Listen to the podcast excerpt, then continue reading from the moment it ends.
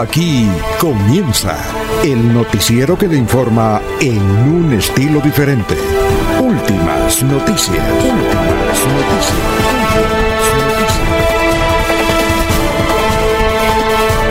La información analizada por los expertos, sin sesgos, explicada con detalles, sin tanta carreta. Últimas noticias por Radio Melodía, también por Facebook y YouTube Radio Melodía. Director Alfonso Pineda Chaparro.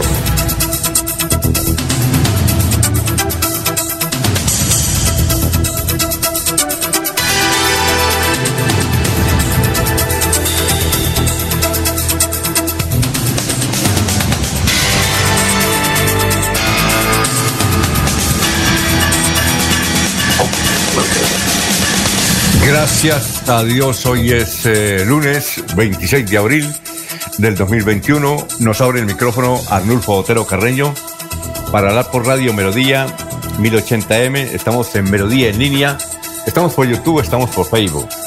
Hoy 26 de abril es el día de la secretaria. Un saludo para todas las secretarias que nos escuchan a esta hora, los empresarios.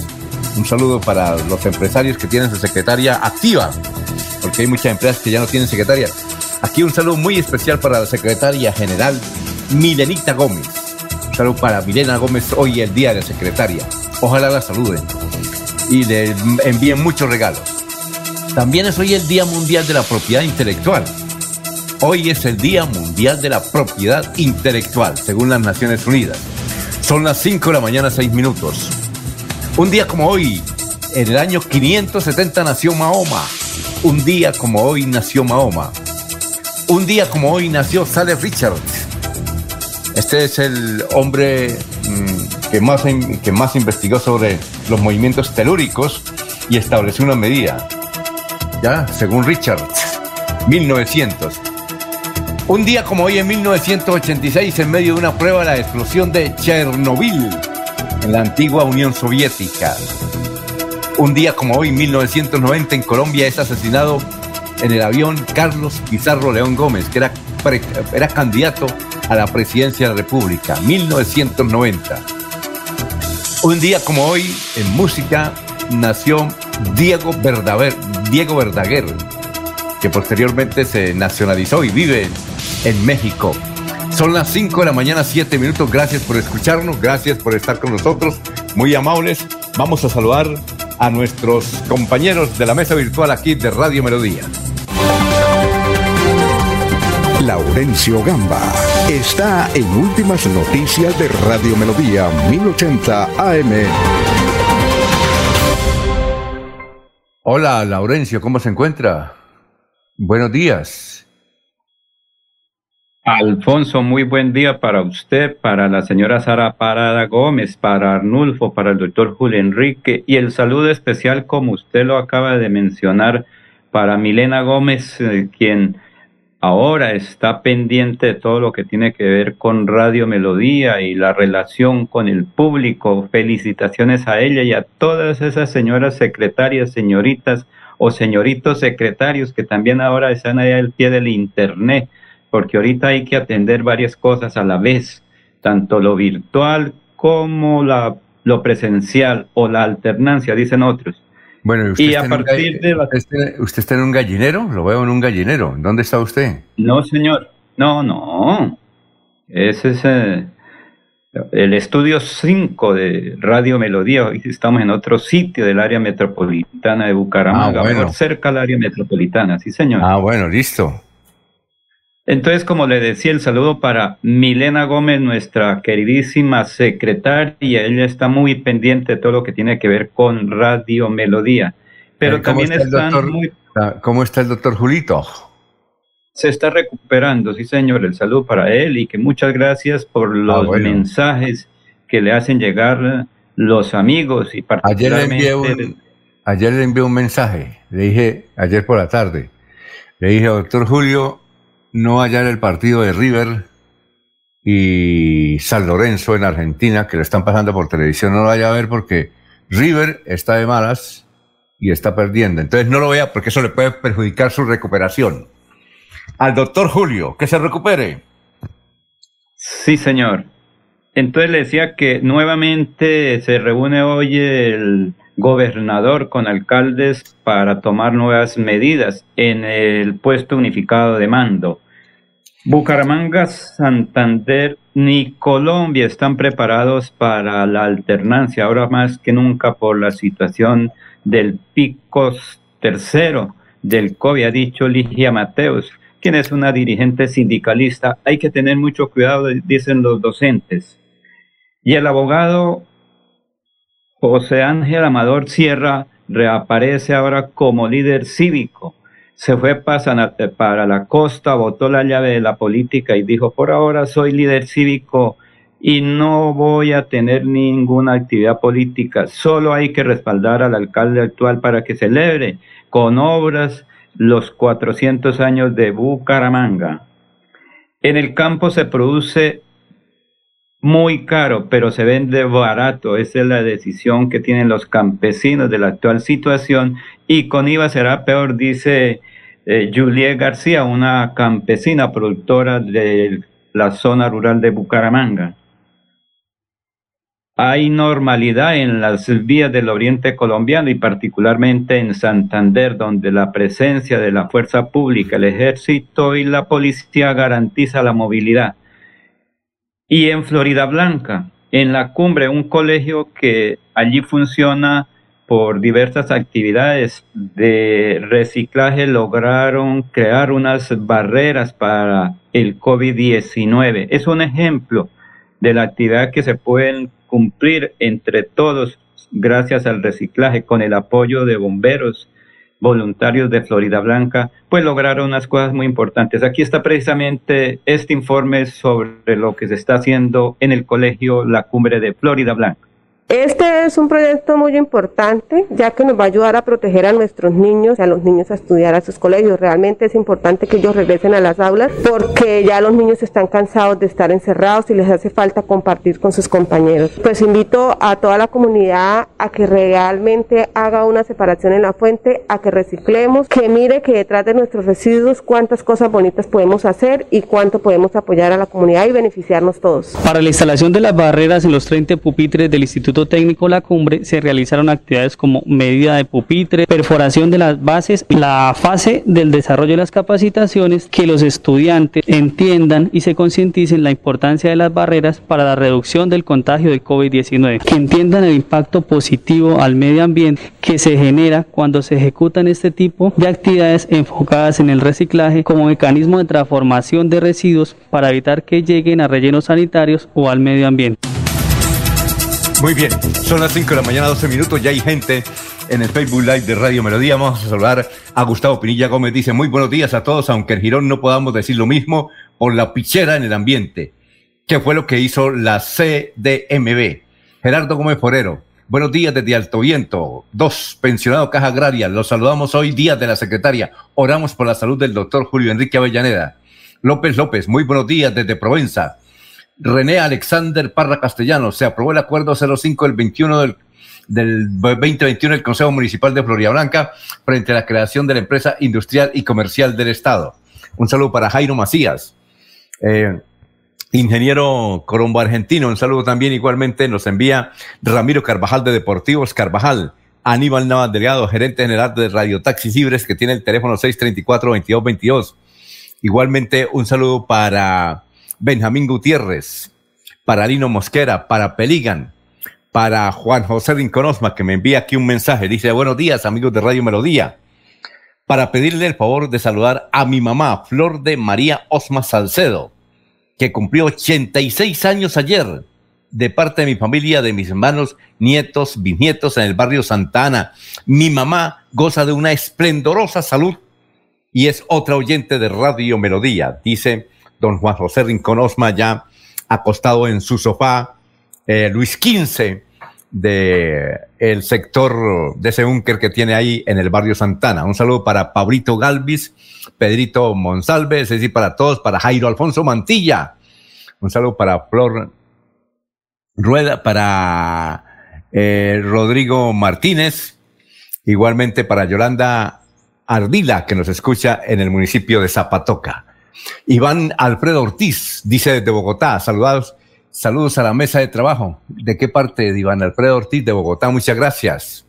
Julián Martínez también nos escucha desde Barranquilla. ¿De qué sector, Julián? Gracias por la sintonía. Son las 5 de la mañana, 14 minutos y saludamos a Germán.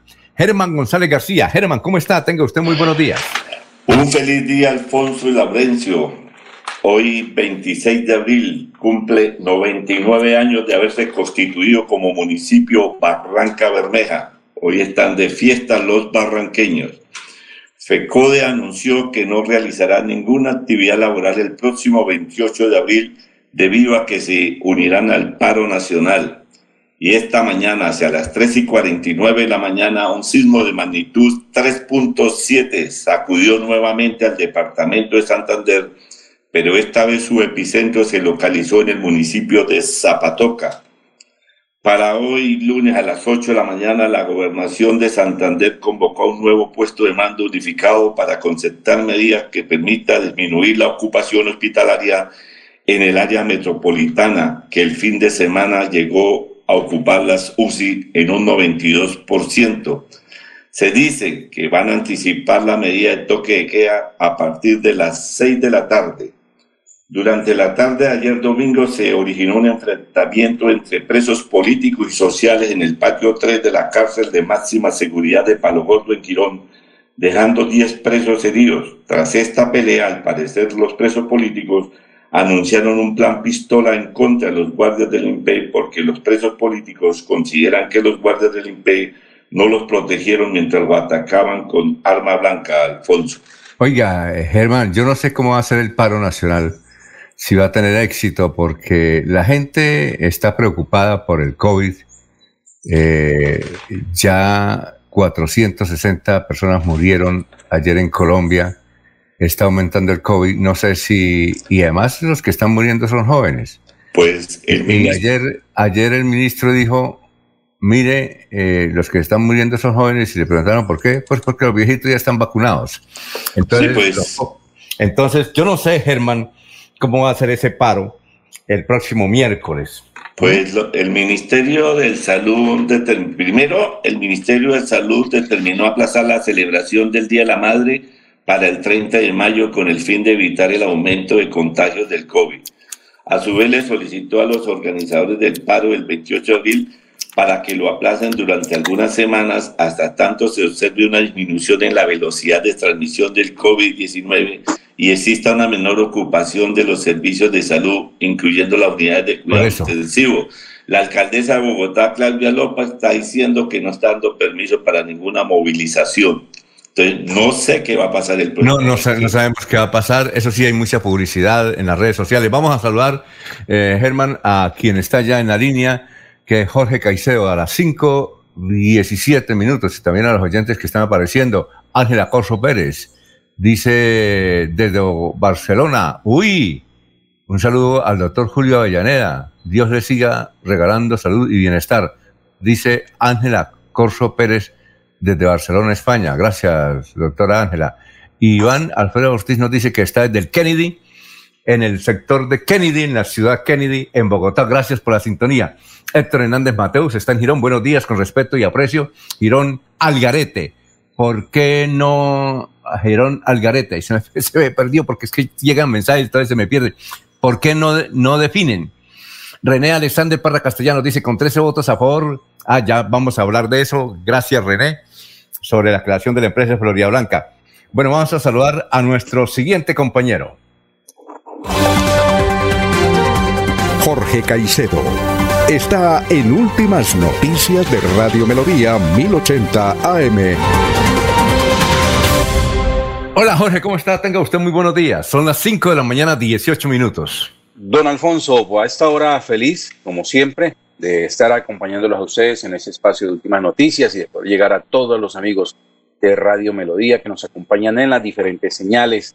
Como usted lo dijo, hoy es 26 de abril, es el centésimo decimosexto día del año, el número 116, y ya quedan 249 días de este 2021. Hoy es un día especial, ¿no? Para eh, celebraciones. Hoy, 99 años del municipio de Barranca Bermeja, nos sumamos en ese saludo de, aniversario a la hija, a la bella hija del sol, al puerto petrolero de Barranca Bermeja en sus 99 años, y también el Día de la Secretaria. Un saludo a todas las eficientes secretarias de nuestro país. Y una cifra que es noticia esta hora en Alfonso, pues relacionada precisamente con las, el COVID-19 en el departamento. Santander registró el domingo la cifra más alta de muertes por COVID durante lo corrido de abril. 12 fue la cifra. Así aumentó en promedio diario de fallecimientos de 3 que hubo en la primera semana del mes a 7,2 en los últimos 7 días. Además, hubo 481 nuevos contagios en el departamento, llegando a un total de 101.208 casos positivos, según el Ministerio de Salud. Los pacientes que murieron tenían entre 46 y 91 años y residían en Albania, Barranca Bermeja, Bucaramanga, Florida Blanca, Girón y San Gil. El total de fallecidos en Santander por el coronavirus asciende a 3.618. Muy bien, son las 5.20 minutos y este es el resumen de las noticias más importantes que vamos a tratar en el día de hoy. Como ustedes lo han mencionado, eh, la riña que se presentó ayer en la cárcel de Palo Gordo, de mediana seguridad en Girón, fue en el sector donde están los presos políticos. Hay ocho heridos a cuchillo. Bueno, para este lunes a las ocho de la mañana empieza una reunión extraordinaria del puesto de mando unificado convocado por el señor gobernador para tomar medidas, para tomar medidas. Pero ¿qué más medidas se pueden? Pues están muy, muy apretados. Sin embargo, por la presencia del COVID, seguramente van a ser más restrictivas las medidas de movilización en la ciudad de Bucaramanga y el área metropolitana. Bueno, la clínica Chicamocha realmente tiene todas sus eh, tres clínicas al ciento por ciento. En las últimas horas fue asesinada Karina Pinto Viedo, una hermosísima joven de 27 años, madre de familia. Esto fue en el municipio del Carmen de Chucurí. Ella se movilizaba en una motocicleta cuando fue alcanzada por el agresor y atacada con arma blanca. Dice la policía que el ex compañero sentimental de la víctima y padre de sus dos hijos lo están buscando para que responda por el hecho. Libre el senador Luis Alberto Gil. Senador ya hoy llegará a la ciudad de Bucaramanga. Se encuentra este fin de semana en Bogotá, ya dejó la cárcel. Le está acusado de haber recibido 500 mil dólares para, en el asunto de la, extradición de Santrich. Y quedó libre porque su orden de captura cumplía dos años y entonces por vencimiento de términos. Hoy es audiencia sobre el soborno que le quisieron hacer al senador Richard Aguilar, el gobernador y senador de la República. El principal acusado es Jesús Alejandro Garzón, que fue eh, procurador regional del departamento de Santander. Hay tres abogados en juego, entre ellos Carlos Arturo Rojas, que también está ahí vinculado al hecho. Son las 5.22. Murió un, el tigre Mario jaguar rescatado hace 14 años en Sabana de Torres. Yo recuerdo que hace 14 años hubo mucha bulla por eh, este jaguar que finalmente murió. Eh, era la mascota de una familia del Magdalena Medio, pero él eh, fue rescatado y estaba en una zona adecuada en el municipio de Sabana de Torres, pero murió en las últimas horas. Son las 5 de la mañana, 22 minutos. Bien. Eh, murió, ah no, ah no, cumplió años ayer. Una de las mujeres más, más longevas del departamento de Santander de Barranca Bermeja. Le hicieron la fiesta en Valledupar. Se llama Ana María Lozada. Nació en 1920. Eh, ya tiene las dos vacunas. Sobrevivió a, ha sobrevivido a dos pandemias, a la gripe española y ahora al COVID-19. Ella es de Barranca Bermeja, pero reside en Valledupar. Y esta atleta colombiana, esta la conocemos mucho porque ella es periodista, Yolima Mena, está en difíciles condiciones, sufrió una hemorragia cerebral. Eh, a partir de las 8 de la mañana la van a intervenir quirúrgicamente en la sede de La Rosita, ahí en la clínica Chicamocha. Se dice que inicialmente ella tenía coronavirus y que no, no querían aceptarla en la clínica, pero ahora que le dio la hemorragia, pues de alguna manera el gerente, el doctor Mateus, buscó una, una UCI, aunque no tenía. Oiga, Laurencio, Yolima fue, trabajó en la jefatura de prensa, ¿de qué gobierno fue? ¿Recuerda usted o Jorge? Mm, sí, don Alfonso Yolima la recuerdo en el gobierno de Richard Aguilar. Mm, mm. Siempre estuvo vinculada ya a la oficina de, en el Inder Santander. Y pero yo también la vi en la oficina de prensa, entonces eh, ella fue como auxiliar de la oficina de prensa. Sí, estaba, extraordinaria. Estaba vinculada a la oficina, eh, está, perdón, estuvo vinculada a la oficina de comunicaciones, pero asignada al Inder Santander para cubrir las noticias que se generan desde ese eh, ente deportivo. Muy bien. Eh, son las 5 de la mañana, 20, ¿iba a decir algo, Laurencio? Son las 5 de la mañana, 24 minutos.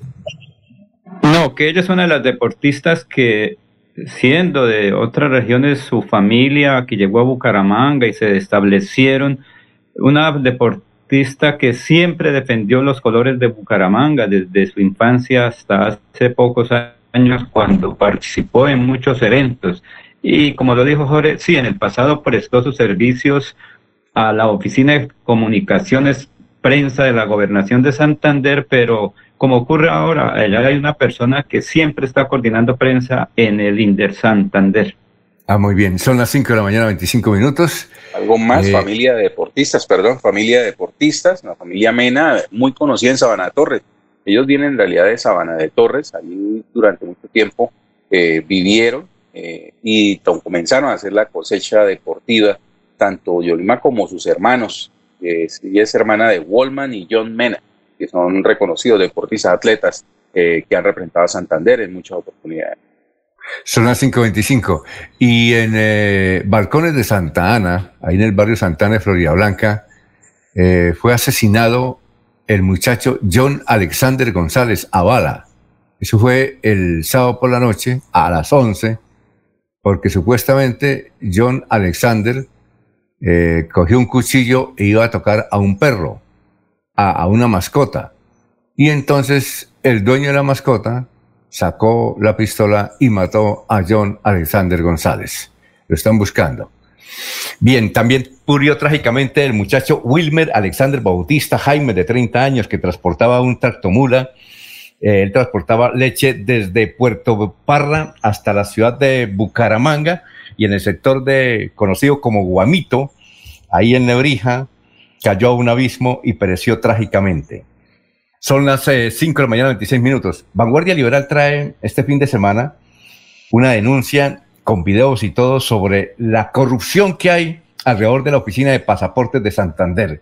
Cómo hacen las personas sometidas a todo tipo de trámites y de sobornos para conseguir un pasaporte y a todo tipo de si no tiene plata, a todo tipo de filas ahí cerca a la oficina de pasaporte. Hace una denuncia muy grave la oficina, el, Vanguardia Liberal, hecho que no solo, solamente ocurre en esta administración, sino desde hace muchos años estos carteles del pasaporte funcionan aquí en la ciudad de Bucaramanga. Bueno, la noticia más eh, importante a nivel nacional sigue siendo la reforma tributaria. Ahora el Centro Democrático dice que va a presentar una, una contrarreforma. Bogotá, más medidas a partir de hoy a nivel nacional, 45, 465 muertos por el COVID, la cifra más alta en toda la pandemia. Eh, nos informa aquí Johan desde Barranquilla que murió José Barraza. Ya no sabíamos, sí sabíamos que tenía COVID, ese hombre de, importante de la moda. José Barraza tenía como 70 años. Cuando se hablaba de reinados y de moda, se tenía que hablar de José Barraza. A nivel internacional, en este fin de semana hubo 37 mil muertos, este fin de semana en el mundo. La India es el país más afectado. Ayer tuvo 300 mil contagios. Eh, bueno, eh, han sido vacunadas mil millones de personas en 91 países. El 12% de la población mundial está vacunada según la Organización Mundial de la Salud. Estados Unidos es el país que más ha vacunado de su gente, 225 millones. Y mm, seguramente no le van a vender vacunas a los privados por ahora, porque ayer se celebró el contrato entre la Unión Europea y varias compañías de vacunas para comprarles en el próximo año 1.800 millones de vacunas. La Unión Europea comprará 1.800 millones de vacunas en los próximos dos años, ya que no, no alcanza para los privados colombianos. Francia reabre el 3 de mayo, próximo lunes, hable, reabre Francia. Italia y, España reabren hoy. La otra noticia internacional, en Irak explotó un hospital. Aparentemente hubo un accidente. Murieron 80 pacientes de COVID allá en Irak. En Brasil comienza a registrarse la epidemia del hambre. Epidemia del hambre, sin embargo, en Sao Paulo es una de las ciudades más organizaditas de Brasil y allá el COVID está aparentemente controlado y hoy reabren todo. Abren discotecas, bares, eh, eh, es decir, todo, todo el, la, la actividad que tiene que ver con el carnaval, tiene que ver con fiestas, pues se reable hoy en Sao Paulo, Brasil, una de las ciudades más, más pobladas de América Latina. Bueno, y el accidente de Willy Colón, un accidente que fue hace, ¿hace qué? Hace ocho días y hasta ahora lo, lo registran. Willy Colón estuvo en el 2013 aquí en Bucaramanga, le hicimos una entrevista además, Willy Colón. Él estuvo en, invitado por el doctor Luis Francisco Borges en un, una, un gran evento que hubo en el estadio. ¿Usted fue, Jorge, a ese gran concierto de Willy Colón que se presentó en... ¿Dónde fue? En el, ah, en el velódromo, sí, en el... Ah, no, en el estadio, fue en el estadio. Willy Colón. Willy Colón, 70 años de edad va a cumplir mañana. Willy Colón. 70 años de edad va a cumplir mañana Willy Colón y está en difíciles condiciones. Su esposa también Mm, eh, algunas laceraciones en el accidente, pero ya está en la casa. Bien, esas son las noticias más importantes. Eh, vamos a una pausa y cuando regresemos ya está listo el historiador para papel y lápiz de los hechos más importantes que han ocurrido en Colombia, eh, perdón, en Santander, en Santander hace 50 años y hace 25 años. Esta es la hora de Cajazán, tucajazán.com. Son las 5.30 minutos. Melodía es la radio que lo tiene todo. Noticias. Deportes. Música. Variedades.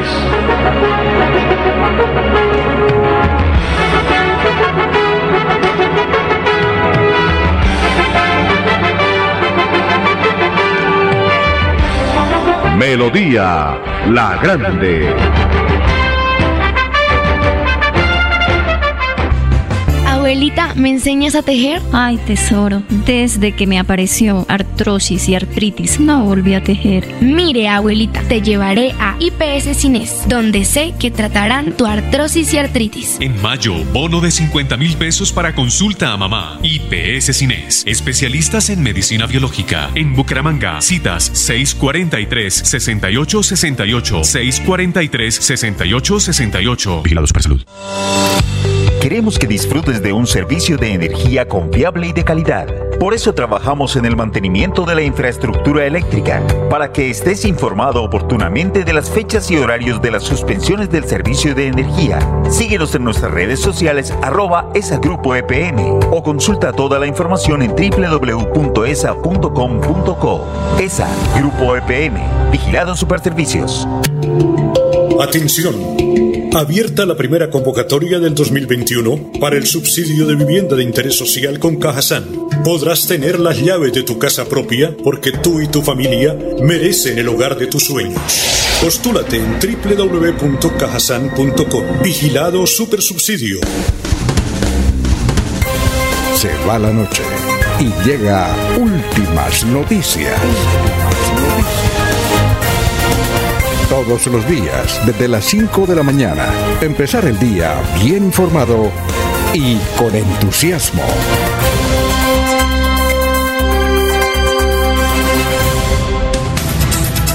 Muy bien, son las 5 y 33. Eh, oyentes, René Alexander Parra Castellano dice: el directorio del Centro Democrático estudiará la exposición de motivos por el cual el concejal de la colectividad decidió también aprobar el acuerdo 05 del 2021 en Florida Blanca y se creó Pro Florida Blanca, la empresa industrial comercial del Estado, y se pronunciará al respecto al tema. Eh, don Carlos Alberto Bermúdez, presidente de la Corporación de Periodistas Profesionales de Santander, nos dice, eh, mm, la niña Mena trabajó en el gobierno de Fernando Vargas, con Hernando Rueda y Alberto Salazar, que en paz descanse. Ah, sí, efectivamente, claro, ya trabajó ahí en prensa. Bueno, Alberto Santa Cruz desde Barranca Bermeja. Buenos días desde Barranca Bermeja, Santander, ciudad que está aniversario 90 años. Muchas gracias, don Beto. Muy amable por la sintonía. Gustavo Pinilla Gómez. Girón, ayer domingo estuvo repleto de gente, mucho visitante, muy pocos guardaban las normas de bioseguridad. Así es muy difícil superar esta pandemia. Así es muy difícil. Eh, el 80% de los contagios de COVID es en fiestas. Mm, analizaban ayer en el, en el CNN. Bueno, vamos a saludar a las 5 de la mañana, 34 minutos, a nuestro joven historiador Carlos Augusto González. Carlos Augusto, ¿cómo está? Tenga usted muy buenos días. Buenos días a la mesa de trabajo y a los oyentes. Hace 50 años esta fue la noticia más importante en Santander. Un número de boticas comunales no determinado será instalado en el departamento, anunció el director nacional de Acción Comunal Samuel Alberto Yoay durante una visita a Bucaramanga. Murió gerente regional de la Federación Nacional de Cafeteros, Samuel Vega Tristancho. Y hace 25 años esto fue noticia. Limvías adjudicó la construcción del nuevo puente de pescadero a la firma con concreto por un valor cercano a los 2 mil millones de pesos. En un sencillo acto se posesionó el alcalde encargado de Girón, Hernán José Ferreira, en reemplazo del fallecido Eliezer Fonseca. Siga usted, don Alfonso. Muchas gracias, don Carlos. Bueno, Germán, eh, yo le pegué a que a. No le pegué a ninguna. A ese, ese Vesga Tristancho que no lo conocía, creo que era de San Vicente, Germán.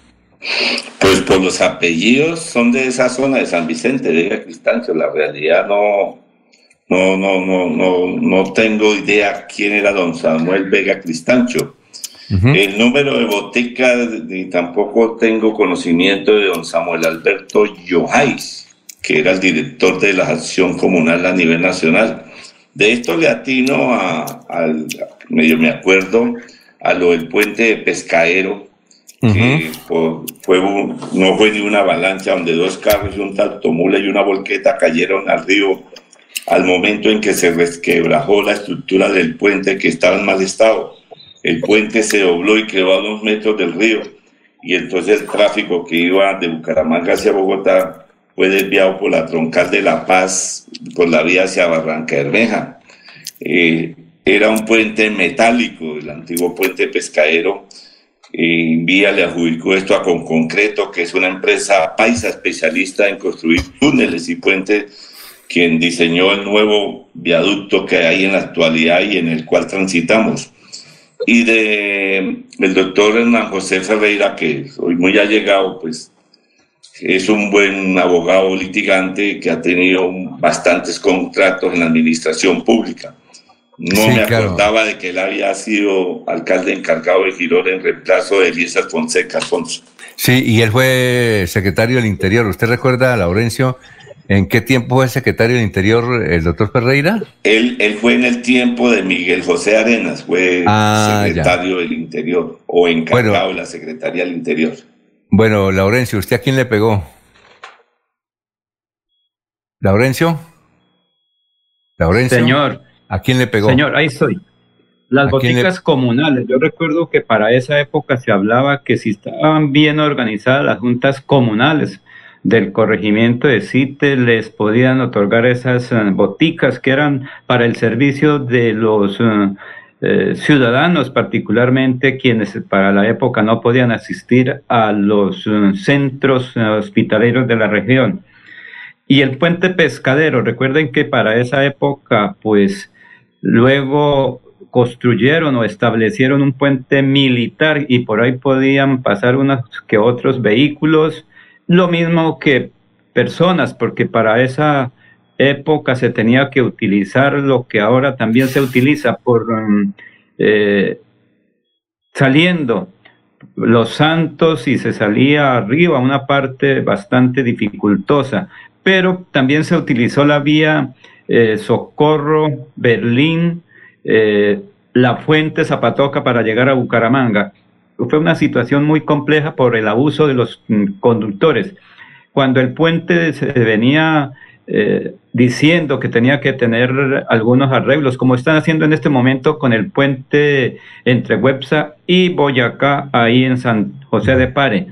Cuando pasó el los dos carros que en esa época nadie controlaba la carga, pues se cayó.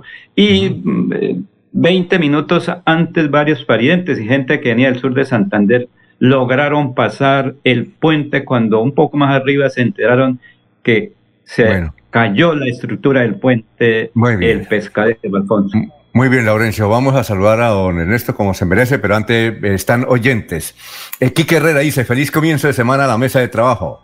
Francisco Espinel dice, buenos días. Efectivamente, tratar de renovar el pasaporte en Bucaramanga es someterse al cartel de los tramitadores para los turnos y pagar casi 100 mil pesos en estampillas adicionales respecto a lo que vale, por ejemplo, en Bogotá. Vamos a saludar como se merece a don Ernesto Alvarado.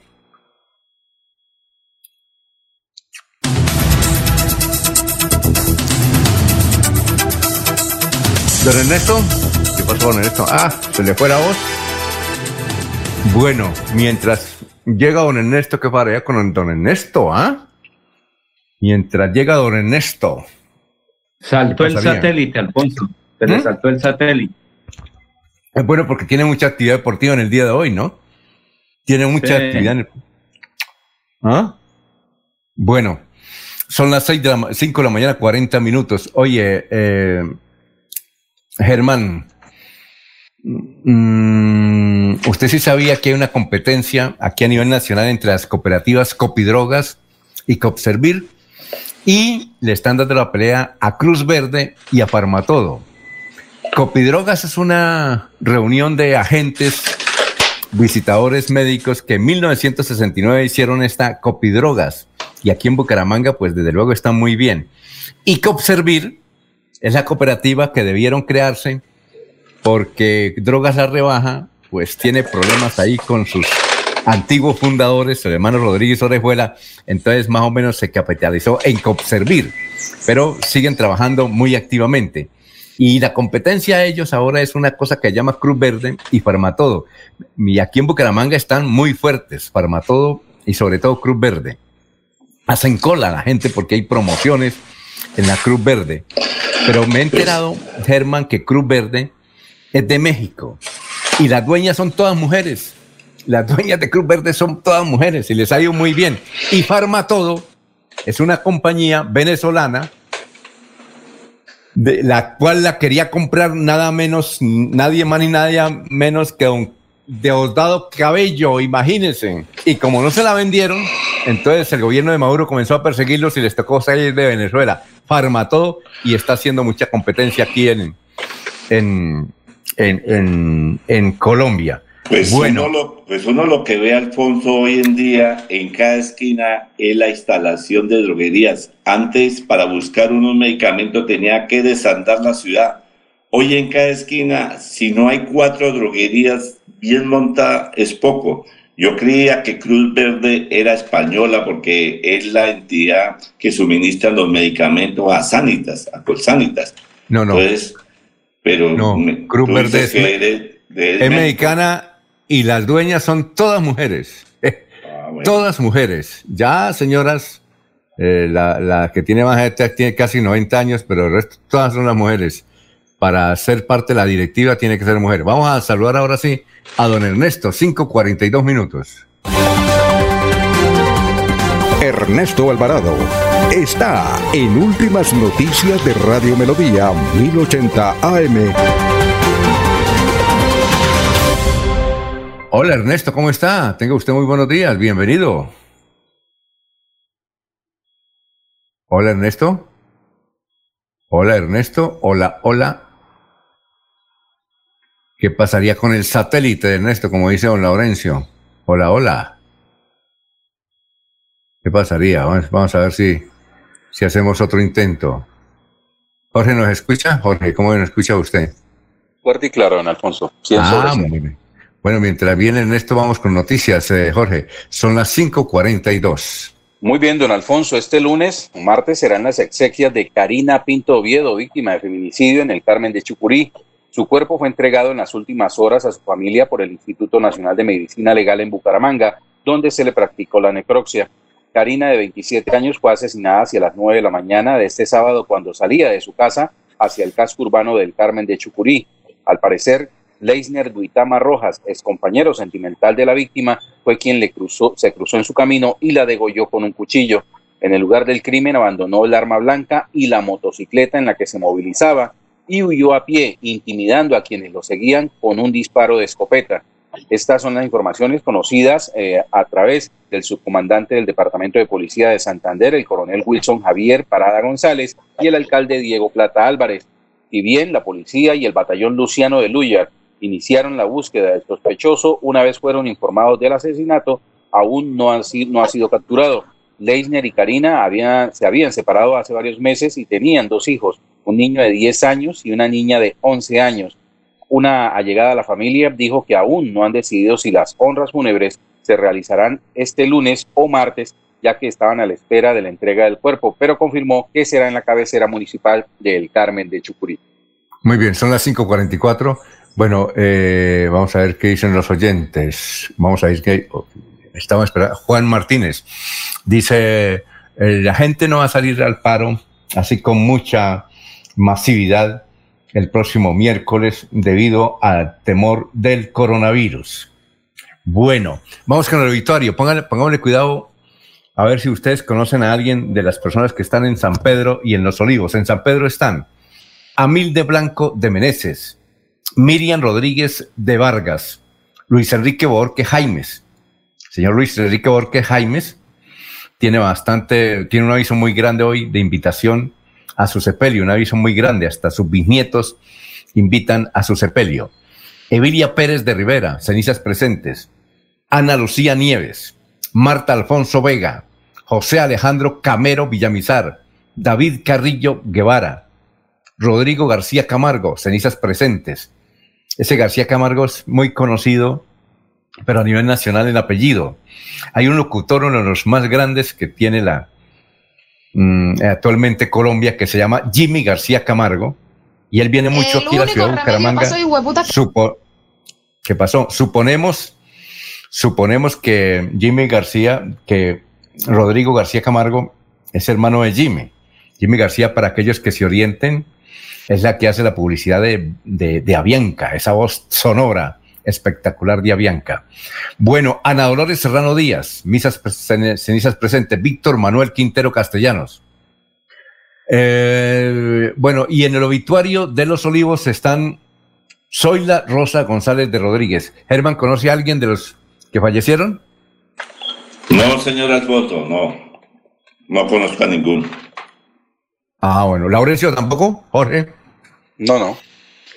Muy no, no, señor, no. Bueno, perfecto. Ahora sí está. Vamos a intentar con Ernesto. ¿Cómo está?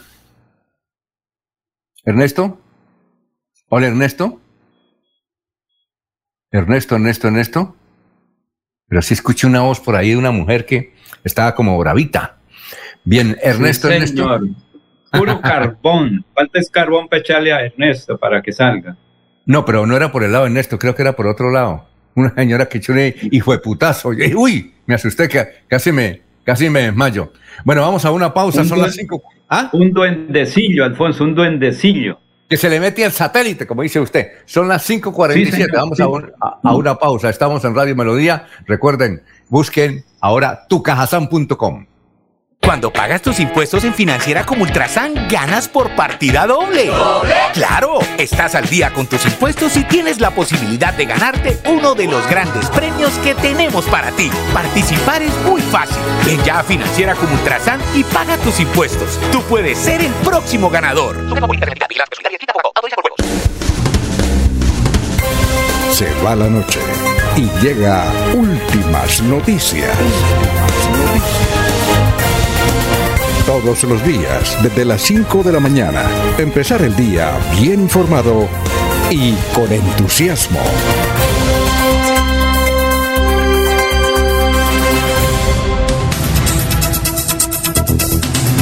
Bueno, otra de las noticias más importantes es la salida de Luis Alberto Gil. Luis Alberto Gil eh, nació, Laurencio dice que nació en San Gil, o por ahí cerca San Gil. No, no, no, no. Eh, eh, Luis Alberto Gil nació en la vereda del Amarillo del corregimiento de Cite, municipio de Barbosa, ya es conocido, es una cosa que como alguien me dijo, y usted es muy contento de su amigo Luis Alberto, le dije, es que uno tiene que reconocer las cosas independientemente. Luis Alberto nació en Barbosa, en el corregimiento de Cite. Posteriormente, su señora mamá, creo que para el año eh, 60, se desplazó para otro sector que fue el páramo y allí pues dicen que nació en el páramo, pero hay que ver otros hechos concretos. Lo que se dice es que Luis Alberto Gil Castillo nació en Barbosa, corregimiento de Cite, ¿verdad? en la, eh, la Palma. Bueno, hace dos años cuando estaba en unos tratamientos, porque recuerden ustedes que él sufrió un accidente de tránsito en Semana Santa, por allá llegando a Puente Nacional, y él quedó muy mal, y tiene que, y además él sufre de todo, él sufre de, tiene diabetes, y tiene que controlarse, y, estaban en esos procedimientos cuando fue capturado, y durante los dos años no se hicieron chequeos, pero nunca ningún procedimiento, y ahora con el coronavirus vino menos. Él quedó en libertad. ¿Por qué quedó en libertad? Quedó en libertad porque la orden de aseguramiento cumplió dos años. Nos explicaba un abogado que generalmente la orden de, aseguramiento para, para que quede bien legalizada es de un año, pero con posibilidades de aumentarse otro año. Pues a él se le cumplió la vigencia un año y se la aumentaron a dos años, pero ya se venció también. Entonces él quedó en libertad el viernes por la noche. Eh, está en Bogotá, hoy va a llegar aquí a la ciudad de Bucaramanga y que va a llegar a hacerse, pues, mm, esperar a ver si se disminuye un poco esto de coronavirus y la mm, gran cantidad de gente que hay en los hospitales para ponerse al cuidado de los médicos. Pero también va a ser política. Eso sí, mm, eh, Germán, ¿usted cree que Luis Alberto Gil puede contribuir con boticos en las próximas elecciones? como decíamos en la parrilla, él tiene un desprestigio enorme, eso sí tiene, pero tiene votos. ¿Usted qué piensa de él? No, uno no puede ser ciego y desconocer el manejo y liderazgo político que tiene Luis Alberto Gil. Él recuerda que su movimiento Convergencia Ciudadana pues perdió su registro por no tener la votación importante para sostener eh, sus curules. Pero acuerde que él, él, tiene una fil que se llama Celestino Mójica, que es el presidente del movimiento, por favor me hace acordar, Alfonso, ¿cómo llama el movimiento eh, que ¿Cómo es, eh, Jorge? ¿Cómo? Hadas, Hadas. Hadas, sí, Hadas. Hadas. Hadas. Entonces, a través de Hadas, pues Luis Alberto Gil va a hacer su, su, su, trabajo político. Él, él siempre tiene un, una llanta de repuesto para cualquier alternativa y tiene un potencial electoral importante que, que no solo a nivel de Santander, sino también a nivel nacional. No hay que desconocer que Luis Alberto Gil es un gran líder. Es un gran líder, exactamente. pero Alfonso. Sí. Al, sí, pero la mayoría de amigos del senador y de Doris Vega de Gil Castillo lo abandonaron. Es que cuando la gente cae un poquito en desgracia, todos se van. En Bogotá preguntaban, oiga, ¿y usted es amigo de Luis Alberto? ¿Quién es ese señor que no lo conozco? Y ocho días antes, senador, usted es el futuro de Santander. Es que esa es la doble moral que mucha gente utiliza. Es que mientras que todo está bien, mientras que todos están bien, ahí tienen los amigos, pero cuando tiene alguna dificultad, se van todos. Y yo no conozco a ese señor, ¿quién será? Nunca me dio aval, nunca estuve en su partido, nunca, nunca, jamás. Pero en estos días, otra vez, senador, yo siempre estuve con usted muy pendiente. Esa es la doble moral. Hay que esperar porque no sé si el, el senador Luis Alberto Gil y Doris Vega Gil Castillo eh, vengan a hacer política, Alfonso, porque mucha gente los traicionó.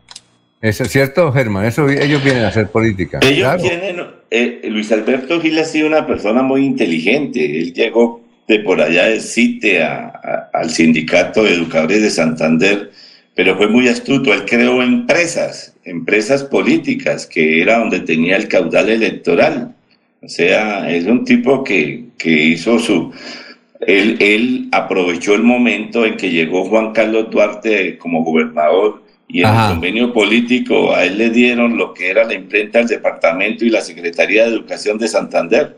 Ahí comenzó el ajo político de Luis Alberto Gil, Alfonso. Y a través de FINSEMA, recuerda usted, ¿no? A través de FINSEMA. Y del Sindicato de Educadores. Recuerde que Luis Alberto fue presidente del Sindicato de Educadores. Antes también estuvo muy metido en lo que fue a Sandic, que era el Sindicato de Instructores de Primaria. Él, y, él manejaba presidente del sindicato y luego salió pensionado como docente y a partir de eso es que inicia la actividad política. Y él, y él, y él, y él manejaba, y él manejaba, Jorge, eh, la cooperativa del Socorro, ¿es como Uldesa? Como Uldesa. No, no, pero no, no, no, no, no, pero no. No, no, no. Como él Uldesa no. es la cooperativa del Socorro, eh, pero hay una cooperativa de los educadores que se llama Comuldesan. Esa, ah, esa. eh, es una cooperativa afiliada al Sindicato de Educadores de Santander, es como una cooperativa de educadores para educadores. Y obviamente, pues, eh, al tener manejo del Sindicato de Educadores de Santander, pues, también se ejercía cierto poder o cierto, cierto diligenciamiento sobre el Comuldesan.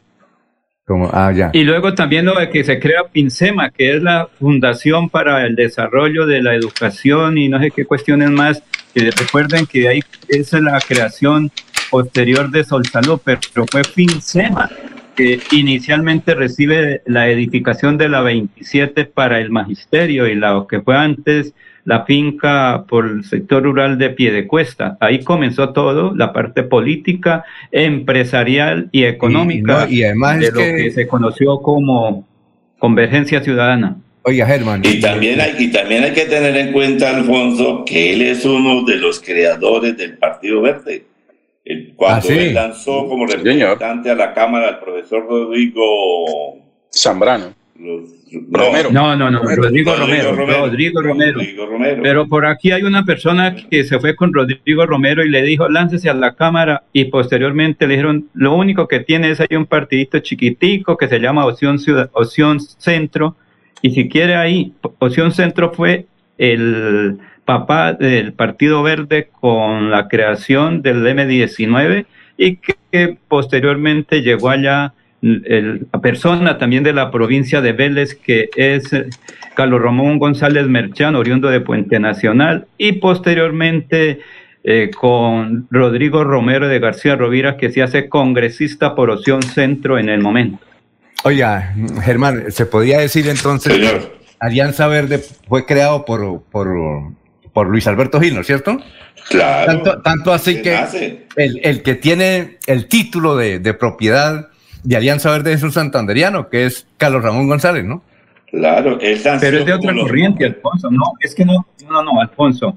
Es que, digamos, yo les digo porque yo estuve en eso con Rodrigo Romero, la hermana y la familia Romero que quedaron en ese momento. Porque, Alfonso, es que en ese momento Rodrigo venía para ser candidato a la Cámara. Y que en paz descanse ¿Usted por qué, eh, una Laurencio, ¿usted por qué dice que no? Si inclusive los mismos estatutos de creación de Alianza Verde son los mismos de Opción Ciudadana. ¿Sabe quién los hizo? No, eh, porque- Ángel Moreno, claro. Claro. ¿Por qué dice que no? Si No, son los no, mismos. Claro. No, no, no, porque es que hay una confusión. Rodrigo Romero llega allá y iba a ser candidato a la Cámara. Y entonces fue cuando le dieron esa eh, aspiración a Álvaro Alpérez, que en paz descanse, y él llegó al se- a la Cámara o al Senado. No, eso, eso ahí es le dijeron, sumamente Rodrigo. antes, eso es sumamente antes, Laurencio, porque No, cuando no, yo nace sé porque yo estuve metido en eso. No, pero es que, es que. El Partido Verde entró a pelear como movimiento de minorías un escaño que tenía preferencia para esos movimientos de minorías. Él no Se llama Opción Ciudadana. Opción, opción Centro era. Opción, Opción centro. Yo estuve ahí con ellos. Por eso, Yo y de Opción estuve ahí, Centro- por eso digo que. Y, y de Opción Centro se pasó a Opción Verde. Y ahora quedó el Partido Sí. de los Verdes. Y Tanto después así que la formación del Partido Verde. Sí. Carlos Ramón González creo que todavía es socio de Luis Alberto Gil en algunas empresas. Entonces, Claro, no o sea, creo. se llamaba Partido Opción Centro, que es- sí. fue constituido todo el esto- 2 de octubre del 2009. ¿Qué iba a decir, Jorge? De todo esto lo que me sorprende es la confesión de Laurencio de que montó partido aparte al, Partido Conservador, le montó competencia. no, no, no, mire, es que, Alfonso, venga, les cuento. Cuando eso yo estaba haciendo unas vacaciones en otro medio, entonces me dijeron, puede ir, cuando eso se realizaron unos eh, recorridos el miércoles, jueves y viernes santo por García Rovira.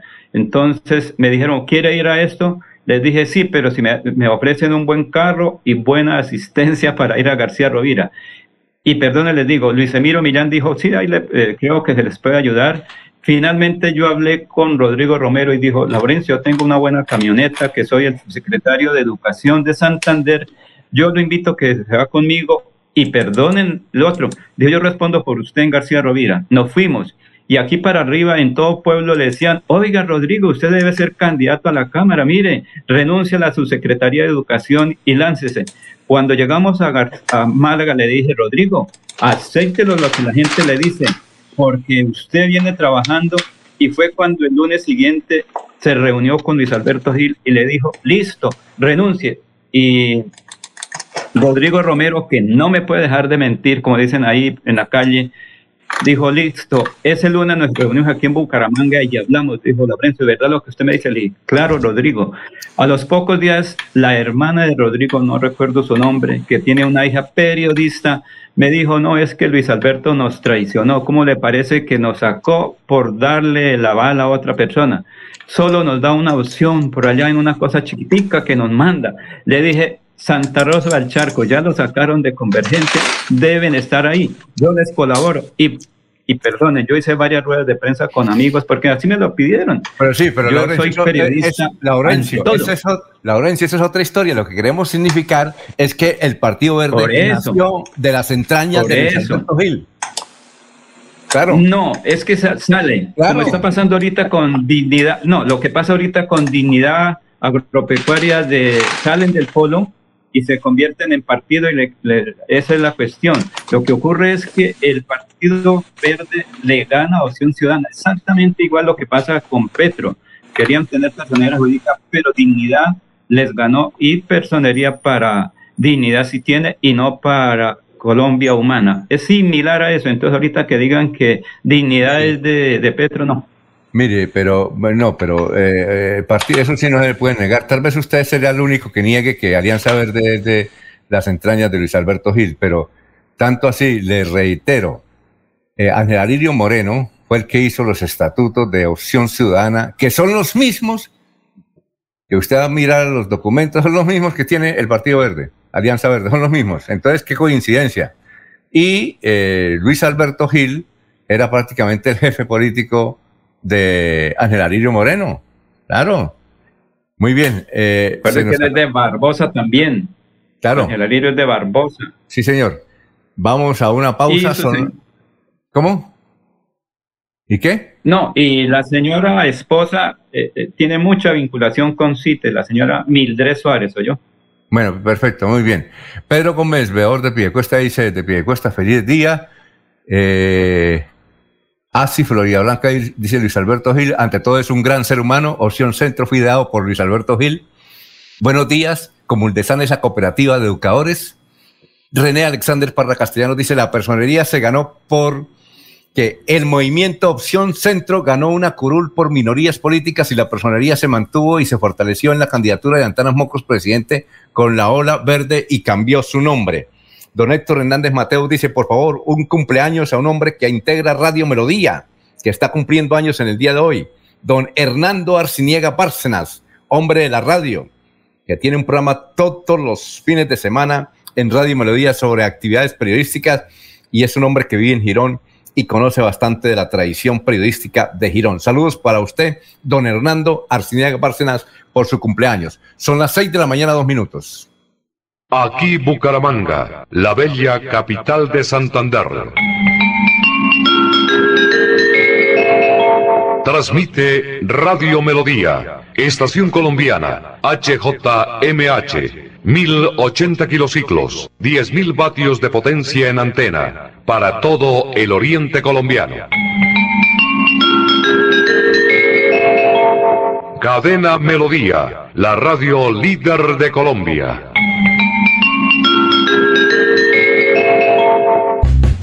Abuelita, ¿me enseñas a tejer? Ay, tesoro, desde que me apareció artrosis y artritis, no volví a tejer. Mire, abuelita, te llevaré a IPS Cines, donde sé que tratarán tu artrosis y artritis. En mayo, bono de 50 mil pesos para consulta a mamá. IPS Cines, especialistas en medicina biológica. En Bucaramanga, citas 643-6868, 643-6868. Vigilados para salud. Cuando pienses en amor, pasión, piensa en mí, Damiana. Pide ahora mismo tu tableta de Damiana para que disfrutes al máximo de una relación sexual con toda la energía, vitalidad y que te permita durar el tiempo que tú quieras. Damiana, pídela a domicilio en Bioalterna 643-6636 o al celular 321-441-6668. Bioalterna, calle 55 3117, Barrio Antiguo Campestre, Bucaramanga.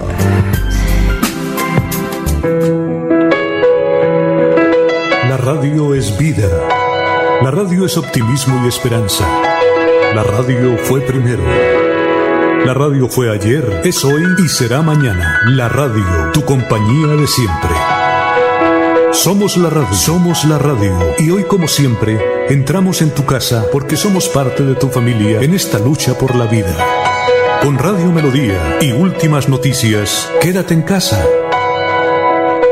Un especial saludo a los habitantes de Bucaramanga y Santander. Les habla el doctor Javier Aristizábal. He investigado las plantas medicinales colombianas por 20 años. He creado la terapéutica natural para tratar las principales enfermedades de los colombianos. Estoy con ustedes de 10 y 30 a 11 de la mañana por esta emisora. Estoy seguro que lograré cosas interesantes en la salud de todos ustedes.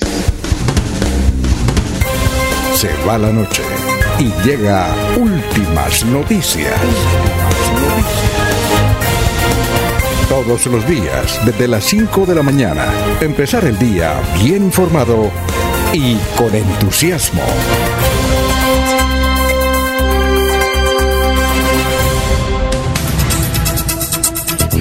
Bueno, un saludo muy especial para don Nelson Zipagauta, director de RCN, Noticias y de Alerta. Bueno, eh, noticias a esta hora, don Jorge, lo escuchamos, 6 de la mañana, 6 minutos. Don Alfonso, una riña en el patio 3 de la cárcel de mediana seguridad de Palo Gordo en Girón dejó ocho internos heridos. La situación se presentó este domingo cuando un grupo de reclusos atacó con arma blanca a algunos presos políticos que se encontraban, como de costumbre, realizando actividades físicas en el polideportivo. Los heridos fueron atendidos en el área de sanidad donde reciben atención médica. El abogado Hernando Mantilla, experto en temas carcelarios, señaló que formalmente había recibido un comunicado de un grupo de presos que fueron atacados a cuchillo por parte de otros internos y el patio quedó cerrado por 72 horas, todo como producto del hacinamiento carcelario. Personas que también están recluidas en el patio 3 solicitaron el acompañamiento de organizaciones defensoras de derechos humanos, al mismo tiempo que exigieron saber sobre el estado de salud de las personas heridas. Don Germán, son las seis y seis minutos, estamos en Radio Melodía, lo escuchamos. El IDEAN ha dicho que entre hoy lunes y el próximo viernes se estima que volverán las lluvias en gran parte del territorio nacional.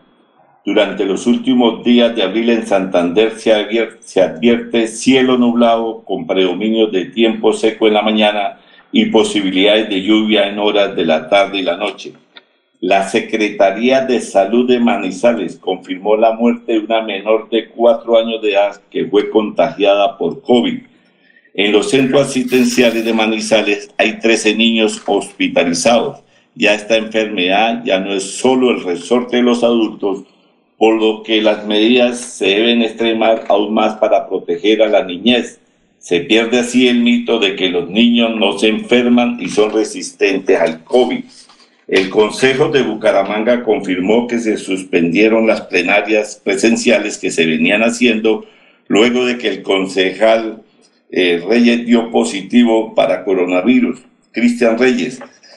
Por, por lo tanto, las plenarias volverán a ser virtuales, Alfonso. Eh, muy bien, eh, don Laurencio, lo escuchamos. Alfonso, es que obligar a la alternancia es irresponsabilidad, en virtud que, como todos conocemos, es el momento que hay dificultades. Precisamente Ligia Mateos, que es del CES, de la Central Unitaria de Trabajadores, nos habla sobre este importante tema eh, días antes de ese paro cívico nacional que dicen algunos es un poco riesgoso, pero que se va a cumplir. Aquí está Ligia Mateus. Buenos días, Laurencio. Un saludo para usted, para su equipo de trabajo y para toda la audiencia. El problema de la alternancia en Bucaramanga, en el departamento y en todo el país es eh, lamentable que el gobierno, tanto nacional como municipal, estén llamando, insistiendo en, en, la alternancia, en ir a los colegios eh, de manera presencial, cuando precisamente el problema del COVID está en ascenso cuando en las clínicas, cuando los médicos están llamando, los, los intensivistas están haciendo llamados urgentes a, a ser prudentes, a, a no ir precisamente a aglomeraciones, a no ir a las escuelas y a los colegios, precisamente por el miedo, por el peligro que se tiene, con, sobre todo con los niños que no tienen la prudencia de guardar la, la distancia, de conservar los tapabocas, de mantener las, las condiciones mínimas. Eh, además, porque en ningún municipio de Santander, eh, incluida la zona metropolitana, han hecho lo que hay que hacer y es primero que todo mirar el estado de salud de las personas que van a ir, de los niños, sus familias, los maestros y sus familias. ¿Cómo está? Si son portadores o no del COVID, porque ustedes todos sabemos que hay algunas personas que son asintomáticas, que no, no, no muestran ningún signo, pero sí son contagiosos. Entonces, eso no lo hacen. Es un afán absurdo e irresponsable de seguir insistiendo en que los maestros y los niños vayan a, a los colegios de, de esa manera. Es que la de Bucaramanga llegó al extremo de sacar un decreto amenazante eh, cuando el abandono de cargo, cuando eso no, es, no existe, o sea, una interpretación eh, inapropiada de la norma y, para presionar a los maestros para que eh, vayan a, a la alternancia y a los niños. Nos parece un acto de irresponsabilidad muy grave y lo peor es que ellos no se responsabilizan de nada. Dicen, no, eso es un problema ya del colegio, eso es un problema porque saben las implicaciones precisamente tanto civiles como penales que tienen unos actos de esos. Con los niños, con los menores, hay que tener el mayor cuidado porque es una responsabilidad de los adultos el, el cuidado y la conservación de su, de su vida y de su salud hoy por hoy cuando el problema es eh, el problema de la vida es necesario ser prudentes. Nosotros desde el CES, FECODE y la CUT seguimos haciendo un llamado a todo el magisterio, a la comunidad educativa, a la clase política a que intervengan en este tipo de actuaciones irresponsables por parte de los funcionarios como ha sido este problema de la alternancia.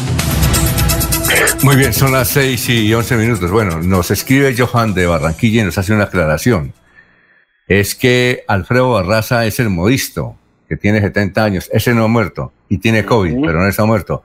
Y que murió, vea usted, que los que están muriendo de COVID son jóvenes. Es José Barraza, un periodista de solo 33 años de la ciudad de Barranquilla, que es muy conocido allá en, el, en, el, la capital del Atlántico y murió por COVID. 33 años tenía José Barraza. ¿Qué me decía, Jorge?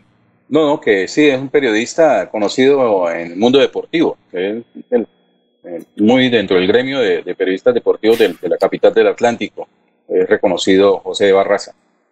Sí, y el que está mm, también muy enfermo de COVID es Alfredo Barraza, que es modisto, ¿no? Para, para hacer una aclaración. El diseñador. El diseñador, ¿no? El diseñador. Oye, eh, eh, Jorge, la Asamblea del Departamento de Santander, eh, he visto por ahí que pidió que se liquidara el contrato que tiene desde hace más de 20 años mm, con una firma local para acabar con el, es acabar con el contrato, pero seguir con el peaje ahí en la Mesa de los Santos. ¿Cómo es la decisión de la Asamblea? Don Alfonso, fue un debate de control político que preparó el diputado Mauricio Mejía la semana anterior, en el cual pues eh, solicitaba eh, la revisión de los detalles del contrato de concesión del peaje de la Mesa de los Santos que explota un particular. Recordemos que eh, hace 40 años, cuando se dio por primera vez esta, esta concesión, se le entregó a la Fundación para el Desarrollo de la Mesa de los Santos, Fundemesa, que durante 20 años estuvo en el manejo, tuvo el manejo de, de, esta vía carreteable que va de Curos hasta la cabecera del municipio de Los Santos y unas vías alternas a ella, eh, lo cual sumaban 120 kilómetros, las cuales serían eh, sometidas a mantenimiento y al cuidado por parte de la Fundación a través del recaudo de este peaje ubicado en la punta, a la entrada de la Mesa de los Santos. En el año 2002, 2003, 2004 se cumplió esa primera eh, concesión, eh, la cual pues, entonces ya no se le fue otorgada a Fundemesa, eh, se, una nueva figura y se le entregó a un particular que es, quien hasta hoy la, sigue sosteniendo. Y próximos a cumplir unos 20 años nuevamente de concesión, pues lo que se pide desde la Asamblea de Santander es que se revisen las condiciones de, ese, de esa concesión porque definitivamente no se está cumpliendo del todo con el objeto y aparte de eso se están generando mm, muchas ganancias, mucho más recaudo del que se había proyectado dentro del, de, la concesión inicialmente. Se esperaba que a 20 años más se darían 60 mil millones de pesos los, el recaudo de, de, ese peaje y hoy pues se estima que está en 81 mil millones de pesos. Por lo tanto hay 21 mil millones que están quedando eh, a beneficio de, de quien recibió la concesión cuando estos podrían ser reinvertidos precisamente en el mantenimiento de otras vías terciarias dentro de la Mesa de los Santos, que se ha convertido sin duda en el eje de desarrollo turístico más importante en el oriente colombiano. Entonces es lo que se pide a través de, la Asamblea de Santander en este debate que fue preparado por el diputado Mauricio Mejía, contó además con el apoyo del también diputado Lonías Gómez, quien conoce muy bien cuál es la historia de es decir, este proceso en la Mesa de los Santos. Eso, eso le iba a preguntar, Jorge, que si Leonidas Gómez, a pesar de ser contrario a, a Mauricio Mejía, apoyó a Mauricio en el debate. Así es, incluso en Alfonso la costumbre en, en, los debates es que quien cita, quien propone el debate, pues sea el primero en intervenir. Y en este debate que se dio el, el, la semana anterior, ya venga, le digo exactamente la, la fecha en la que se produjo, el, el 21 de abril, el miércoles 21 de abril se fue el debate. Esto fue el, diputado Mauricio Mejía, le cedió en primer turno eh, la palabra al diputado Leonidas Gómez para que precisamente contara, iniciara, eh, hiciera un contexto de la historia de este peaje en la Mesa de los Santos y obviamente eh, Leonidas hizo un muy buen recuento de cómo se inició, cómo fue la idea original de, crear este peaje, esta concesión que le permitió eh, primeros años pues la reparación, la, pavimentación de la vía que comunicaba de Curos hasta el municipio de Los Santos, hasta la, hasta la cabecera. Fue una idea que tuvieron cuatro amigos originalmente, eh, que se reunían allí, cuatro vecinos de la mesa, y que obviamente en sus charlas, en sus tertulias, pues eh, buscaban la manera de poder mejorar la vía de acceso a este sector que, que prometía convertirse en, un punto estratégico del turismo en el departamento. Ello hacía recordación el diputado Leonidas Gómez, que en un principio eso era un gran desierto en la Mesa de los Santos y que poco interés despertaba tanto para las personas que lo visitan como para, para, el turismo, como obviamente para los gobiernos departamentales de la época. Decía el diputado Leonidas Gómez que quienes se reunían para eh, echarle cabeza a, la idea de cómo mejorar las condiciones de la Mesa de los Santos era Alejandro Galvis Ramírez, Zoilo Santa María, Pedro Agustín Serrano y Leonidas Gómez. Bueno, eh, después de comerciales. Alfonso. De, sí, Laurencio. Alfonso. Después, sí, Laurencio, sí, un momentico. Vamos a ir a unos comerciales y seguimos hablando del tema, Laurencio. Laurencio.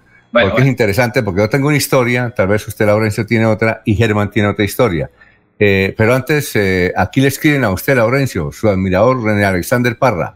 Dice, otra equivocación de don Laurencio eh, es que con la personería de dignidad y la Colombia humana, el Partido Dignidad se le otorga personería por una fracción del polo democrático, MOIR, y la y la Colombia humana nunca ha tenido personería, ya que para este fin tiene que participar en elecciones de Congreso y no presidencia. ¿Algo para contestarle a don René y nos vamos a unos mensajes? Alfonso, es que la personería se la dan porque es que Dignidad tiene congresistas. Es que ahí también tiene un error el señor eh, del Centro Democrático. Es que a él le dio a Dignidad, ellos tienen congresistas y en parte hay una razón. Para tener personería jurídica es por los congresistas. Esa es la reforma política en Colombia que estableció ese datico. Mientras que el senador que llegó por la segunda votación al, Congreso, al Senado, él está presentando era la votación de unos 10 millones de colombianos. Bueno. De colombianos. Uh -huh. Es diferente. Entonces, sí, es totalmente diferente. Bueno, vamos a una pausa. Son las 6 de la mañana, 18 minutos exacto. Estamos en Radio Melodía 6 y 18. En Financiera como Ultrasan nos preocupamos por ti. Queremos verte de nuevo y compartir contigo millones de experiencias. Por eso, te invitamos a quedarte en casa. Nosotros ponemos a tu disposición la agencia virtual y la app Financiera como Ultrasan para que realices consultas y transferencias desde tu hogar. Mira la responsabilidad inscrita a Focaco. Abuelita, ¿me enseñas a tejer? Ay, tesoro, desde que me apareció artrosis y artritis, no volví a tejer. Mire, abuelita, te llevaré a IPS Cines, donde sé que tratarán tu artrosis y artritis. En mayo, bono de 50 mil pesos para consulta a mamá. IPS Cines, especialistas en medicina biológica. En Bucaramanga, citas 643-6868, 643-6868. Vigilados para salud.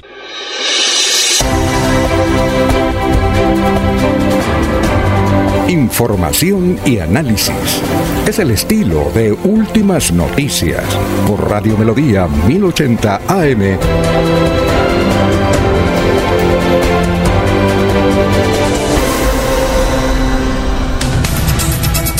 Seis y 19. Eh, dice Gustavo Pinilla Gómez, el peaje de la Mesa de los Santos fue un regalito de 3 mil millones de pesos anuales que le hicieron a Reinaldo Borges. Pedro Gómez Bedor en Piedecuesta. Un saludo para mi amigo Laurencio, siempre muy polémico. Bueno, la versión que nosotros tenemos eh, y que de la cual habló parte Jorge con motivo del el debate en la Asamblea sobre el peaje de la Mesa de los Santos es lo siguiente. Evidentemente, ese peaje fue impulsado por Leonida Gómez, eh, por Alejandro Galvis y por Zoilo Santa María, entre otros, entre otros. Bien, eh, cuando llegó el gobernador eh, de Santander a ese cargo, el coronel Hugo Leoro Aguilar, se vencía el contrato con Fundemesa. Entonces hubo una licitación y se la ganó Reinaldo Borges. No, no hubo licitación, don Alfonso. Ah, no, bueno, entonces hubo eh, aunque el coronel Aguilar, aunque el coronel Aguilar dice que sí hubo licitación y que entonces eh, no se presentó Fundemesa, porque Fundemesa quería seguir con el contrato. ¿Qué decía el coronel? Yo después le pregunté al coronel, años después, ya cuando era el gobernador, ¿qué pasó con Reinaldo que Dijo, eh, no, se puso bravo porque yo le entregué el contrato a él y no me volvió a pasar al teléfono. Dijo así en forma irónica. Posteriormente, eh, Fundemesa intentó volver a tomar eh, la administración, sobre todo en el gobierno de Richard Aguilar, pero no se pudo. Eso es lo que yo conozco, esa es la historia que yo conozco, que se decía en los medios y que uno hablaba. ¿Cuál es la historia suya, Laurencio? Pero hay que recordar que el actual diputado, el doctor Mauricio Mejía Bello, fue secretario de infraestructura del departamento y es la Secretaría de Infraestructura la que tiene, hay digamos como entre comillas ser el interventor de ese de esa licitación. Recuerde que muchísimas veces hubo reuniones, yo fui a varias allá en la Mesa de los Santos, muy cerca, para cambiar eso, que se terminara esa licitación que fue ganada por, eh, como ya usted lo dice, el doctor Borges, que él reunió las condiciones cuando hubo eh, el coronel fue gobernador y logró reunir las condiciones en contra de Fundemesa, porque Fundemesa decía que eso les correspondía a ellos seguir administrando, pero mediante una licitación pública, una invitación, la ganó el señor eh, Borges. Y allá el doctor Mauricio Mejía, pues sí, ha estado muy pendiente. Recuerde que Jorgin Pérez Cardoso también ha estado muy pendiente. ¿Qué días? El viernes si no estoy mal, pues ahí se pasó la voz de, de Mauricio Mejía Bello en el noticiero, ustedes la escucharon ahí, y él decía eso, aquí hay una serie de cosas que desde hace 40 años se viene dando, y fue eh, Acuarela, cuando aparece Acuarela, cuando aparece Zoilo Santa María, que fue el que inició la pavimentación de la vía comenzando por pie de cuesta, cuando eso tenía una serie de terrenos mm, sobre esa vía y le permitió buscar recursos y luego dijeron toca hacer una licitación para el mantenimiento de la vía, como ocurre en cualquier obra que se hace, ¿quién la mantiene después? Y eso es lo que viene. Sin embargo, recuerden que la pavimentación de la vía que comunica la vía central con Panachi o con el terminal de Los Santos también la ejecutaron ellos, la pavimentación. Se está atendiendo también vías alternas, que es que hay que mirar bien qué dice la licitación. Y pues hay mucho interés ahí, porque antes era la caja pequeña de un grupito muy importante que siempre decían hay que hacer esta obra y se hacía. Ahora la cosa ha cambiado mucho. Don Germán, ¿qué versión tiene? Son las 6 y 24. No, pues eso nació como con vigilancia privada y resulta que la seguridad en la Mesa de los Santos era muy buena, las famosas gentes vestidas de negro. Y como dice Laurencio, el, ingeniero Mauricio Mejía Bello pues ha, ha, participado en la adjudicación de esos contratos, como también de los estudios que hicieron para ver si las personas residentes en la Mesa de los Santos tenían un beneficio especial en el cobro del peaje. Lo mismo Leonidas Gómez ha dicho que el peaje de la Mesa de los Santos debe volver a manos de la comunidad y reducirse en un 50%.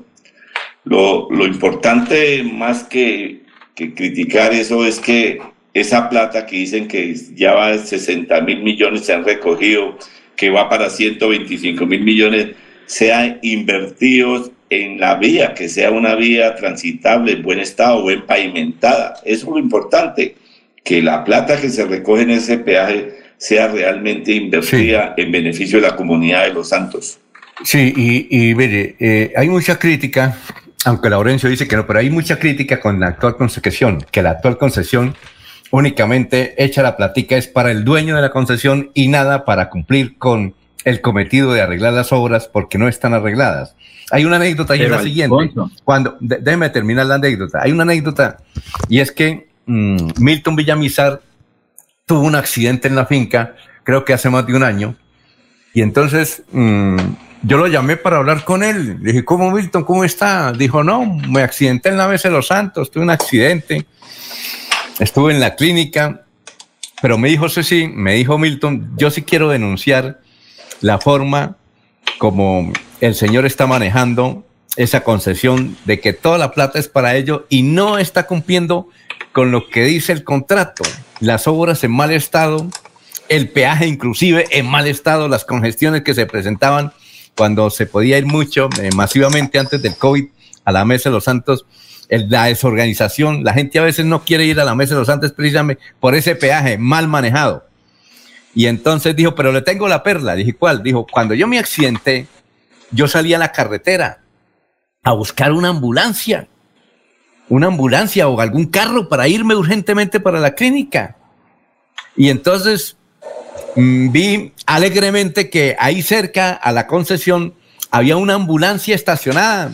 Y entonces yo me fui para allá para que me llevaran en la ambulancia, además porque ese era su deber, en cumplimiento del contrato de estar presente en las emergencias. Y alguien me dijo, no, esa ambulancia está varada, eso no tiene gasolina, ni siquiera motor, es para despiste, para cuando vengan a mirar eh, digan que eh, evidentemente el peaje tiene la ambulancia, pero esa ambulancia no sirve para nada. Es un matacho ahí, es un parapeto, dijo Milton Villamizar.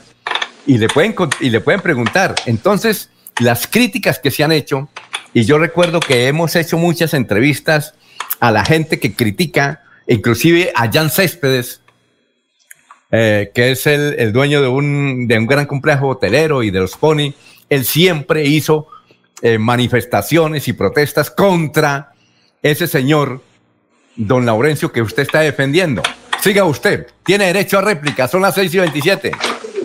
Alfonso, yo no defiendo a ninguno, yo soy simplemente periodista partiendo de ese hecho, yo soy un informador, pero sí tengo mucha información y no me cedo a ningún lado. Lo que ocurre es que toca mirar la licitación. Usted tiene la licitación en la mano, la tiene Jorge, la tiene Germán, ninguno la tenemos, entonces no sabemos concretamente qué es lo que dice esa licitación. Pero yo fui en el gobierno de el doctor Chucho Becerra a unas reuniones allá, estuve en varias reuniones allá con la comunidad de la Mesa de los Santos, con Jorgin Pérez Cardoso, acompañé varias veces cuando Mauricio Mejía era secretario de Infraestructura ellos buscaron varias soluciones, Y recordemos que Mauricio Mejía Bello es abogado además de ingeniero, entonces él sí sabe las dos cosas. Y si no ha sido capaz el abogado Mauricio Mejía Bello o el ingeniero Mejía Bello de suspender eso en derecho, porque es que una cosa es que se quite y ya no, las cosas tienen derecho y en derecho también se deben concluir. No sé si estén cumpliendo o no, porque hace más de un año y medio que no voy a la Mesa de los Santos. Sin embargo, si construyeron la vía hacia Panachi en la terminal de Los Santos fue con recursos de eso.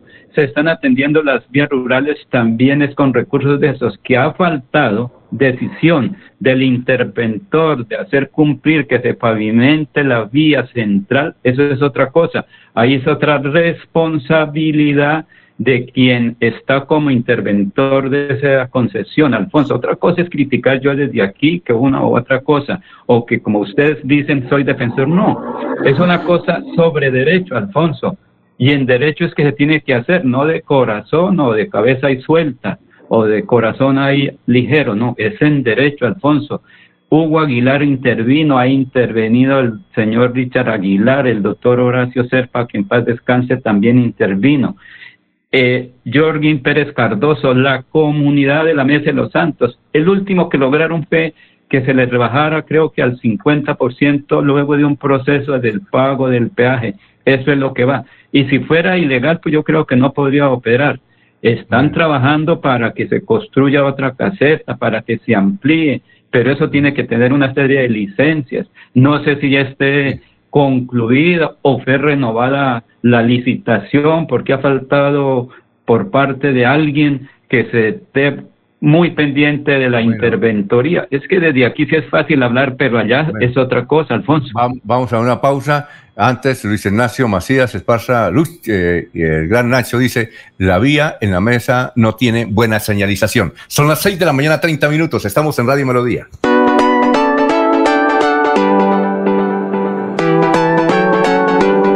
Melodía, Melodía, Radio Sin Fronteras. Escúchenos en cualquier lugar del mundo. Melodíaenlínea.com es nuestra página web. Melodíaenlínea.com, señal para todo el mundo. Señal para todo el mundo. Radio sin límites, radio sin fronteras. Radio Melodía, la que manda en sintonía.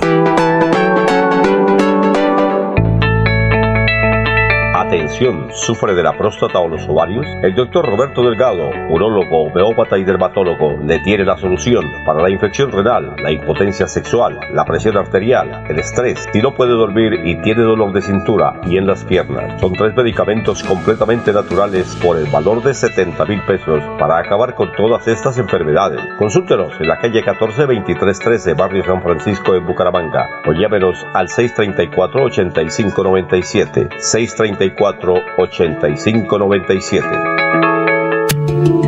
Atención. Abierta la primera convocatoria del 2021 para el subsidio de vivienda de interés social con Cajasan. Podrás tener las llaves de tu casa propia porque tú y tu familia merecen el hogar de tus sueños. Postúlate en www.cajasan.com. Vigilado Supersubsidio. Los invitamos a sintonizar el espacio Hablando con el Abogado, de lunes a viernes en el horario de las 7 y 30 de la mañana.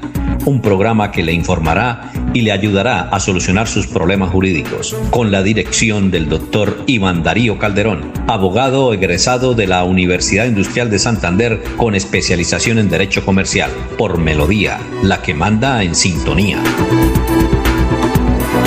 Escúchenos en la página web www.melodiaenlinea.com.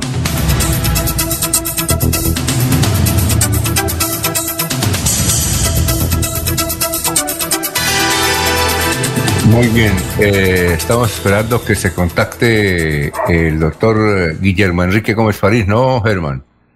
Que es el presidente Ah, sí, señor. de Acodres. Sí, señor. Ahí estamos esperando el llamado. Mientras tanto, Jorge, vamos con noticias. Son las 6 y 33. Así es, don Alfonso, las cosas siguen empeorando en la clínica Chicamocha, ubicada en Bucaramanga, porque durante este fin de semana se ocuparon las últimas dos camillas que se tenían en la unidad de cuidados intensivos para COVID-19. es decir, que se llegó al tope del 100%. No hay para dónde eh, ubicar más pacientes que cada día se agravan. Además, la hospitalización en personas con coronavirus colapsó y a raíz de eso se decidió suspender la vacunación. Pero, eh, de acuerdo a la información entregada por Francisco Silva, director médico de la entidad, dijo que esta suspensión de la jornada de aplicación del biológico se extenderá hasta dentro de 15 días, cuando se espera baje el colapso por falta de cubículos. Muy bien, Germán, son las 6 y 34, estamos en Radio Melodía. Noticias. Pues eh, se han denunciado que sucedieron bastantes fiestas clandestinas en Bucaramanga y Florida, Piecuesta y Girón. Fueron descubiertas 15 fiestas clandestinas en fincas y viviendas. En una caballeriza fueron encontrados más de 50 personas violando el toque de queda y los protocolos de seguridad por el COVID-19. En Florida Blanca, en el barrio que realizaron una fiesta electrónica con más de 100 personas. La alcaldesa Claudia López, la de Bogotá, ha prohibido las aglomeraciones y le pidió a los ciudadanos ejercer su derecho a la protesta con plantones virtuales y cacerolazos. Las marchas eh, en estos momentos son un atentado a la vida, puesto que Bogotá está entrando en el tercer pico de la pandemia. Y este 30 de abril será beatificado el médico venezolano José Gregorio Hernández. Eh, esta semana llega a Caracas el cardenal Prieto Parolín, secretario de Estado del Vaticano. Eh, que va en representación del Papa Francisco y a su vez se inaugura en la zona de La Pastora en Caracas la Casa Museo del doctor José Gregorio Hernández Alfonso. Muy bien, don Laurencio, 6 y 35. Alfonso, 400 años de Bucaramanga lo celebra el alcalde Juan Carlos Cárdenas. José Ángel Amador Sierra, que ahora es líder cívico, fue a la costa, fue al, al Mar botó la llave de la política y dijo, ya no quiero más. Recuerden que él fue verde y ahora maduró. Alfonso, precisamente, y una cosita adicional. Hoy el diputado Mauricio Mejía Bello entrega un documento a la Contraloría Departamental para que inicien ellos, la Contraloría Departamental, cómo está la concesión allá en la Mesa de los Santos y qué decisiones se pueden tener. Pero escuchemos qué dice José Amador Sierra ahora que está apoyando al alcalde de Bucaramanga, que dice que es fundamental los 400 años, pero no con Franchella, sino con obras. Sí, por supuesto, hay que apoyarlo porque es que nosotros eh, elegimos. Incluso yo parte, participé con mi botico en la elección de, de estos 42 mil, 143 mil votantes, lo hicimos. Un gran esfuerzo para que la celebración sea no de parranda, de festejos, no de condecoraciones, sino de obras, de realizaciones. Dijo nuestro redentor, dijo, por las obras los conoceré. La primera obra que hay que hacer es facilitar un poco más la movilidad de la ciudad. La segunda obra que hay que hacer es mejorar las zonas de recreación, hay que hacerle mantenimiento, eso está muy abandonado. La tercera, por más que los colegios no estén en actividad presencial, hay que hacerle aseo, hay que pintarlo, hay que tenerlo en, excelentes condiciones. La cuarta obra que hay que hacer es volver a los puestos de salud, porque es necesario que haya puestos de salud para que la gente pueda llegar allá con atención seria y de verdad. Todo se concentró en el Hospital del Norte, pero es que toda la gente no tiene eh, transporte para llegar a ese hospital. Y por último, que las juntas de acción comunal tengan un trabajo mucho más colaborativo y menos politiquero. Es decir, que el alcalde trabaje y lo dejen trabajar. Por supuesto, antes que todo hay que dejarlo trabajar. No es él, para eso lo elegimos. Y los concejales que contribuyan, que colaboren. Sí, hay que hacer oposición, pero debe ser una oposición cierta y, por supuesto, constructiva. ¿Qué hacemos? Yo también puedo ponerme a hacer oposición, pero eso no tiene sentido. Ya perdí mi tiempo en eso oponiéndome y yo no fui capaz de dar soluciones.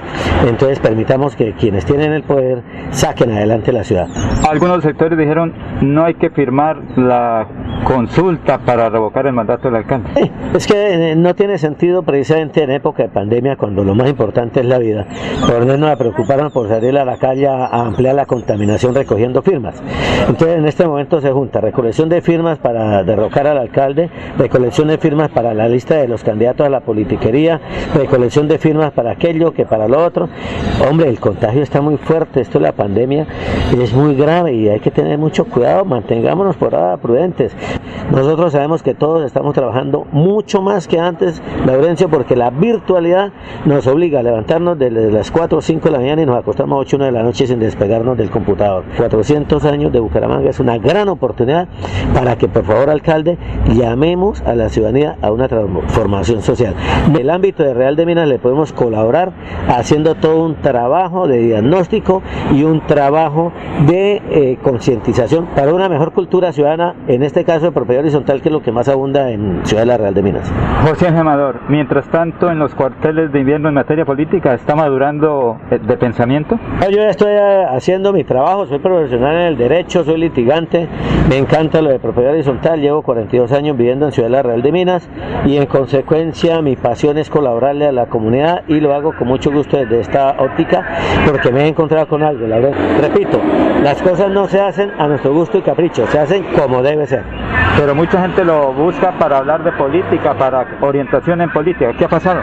No, eso ya es cuento aparte. Eso fue un episodio ya cumplido con mucho honra y mucho trabajo y mucha dedicación.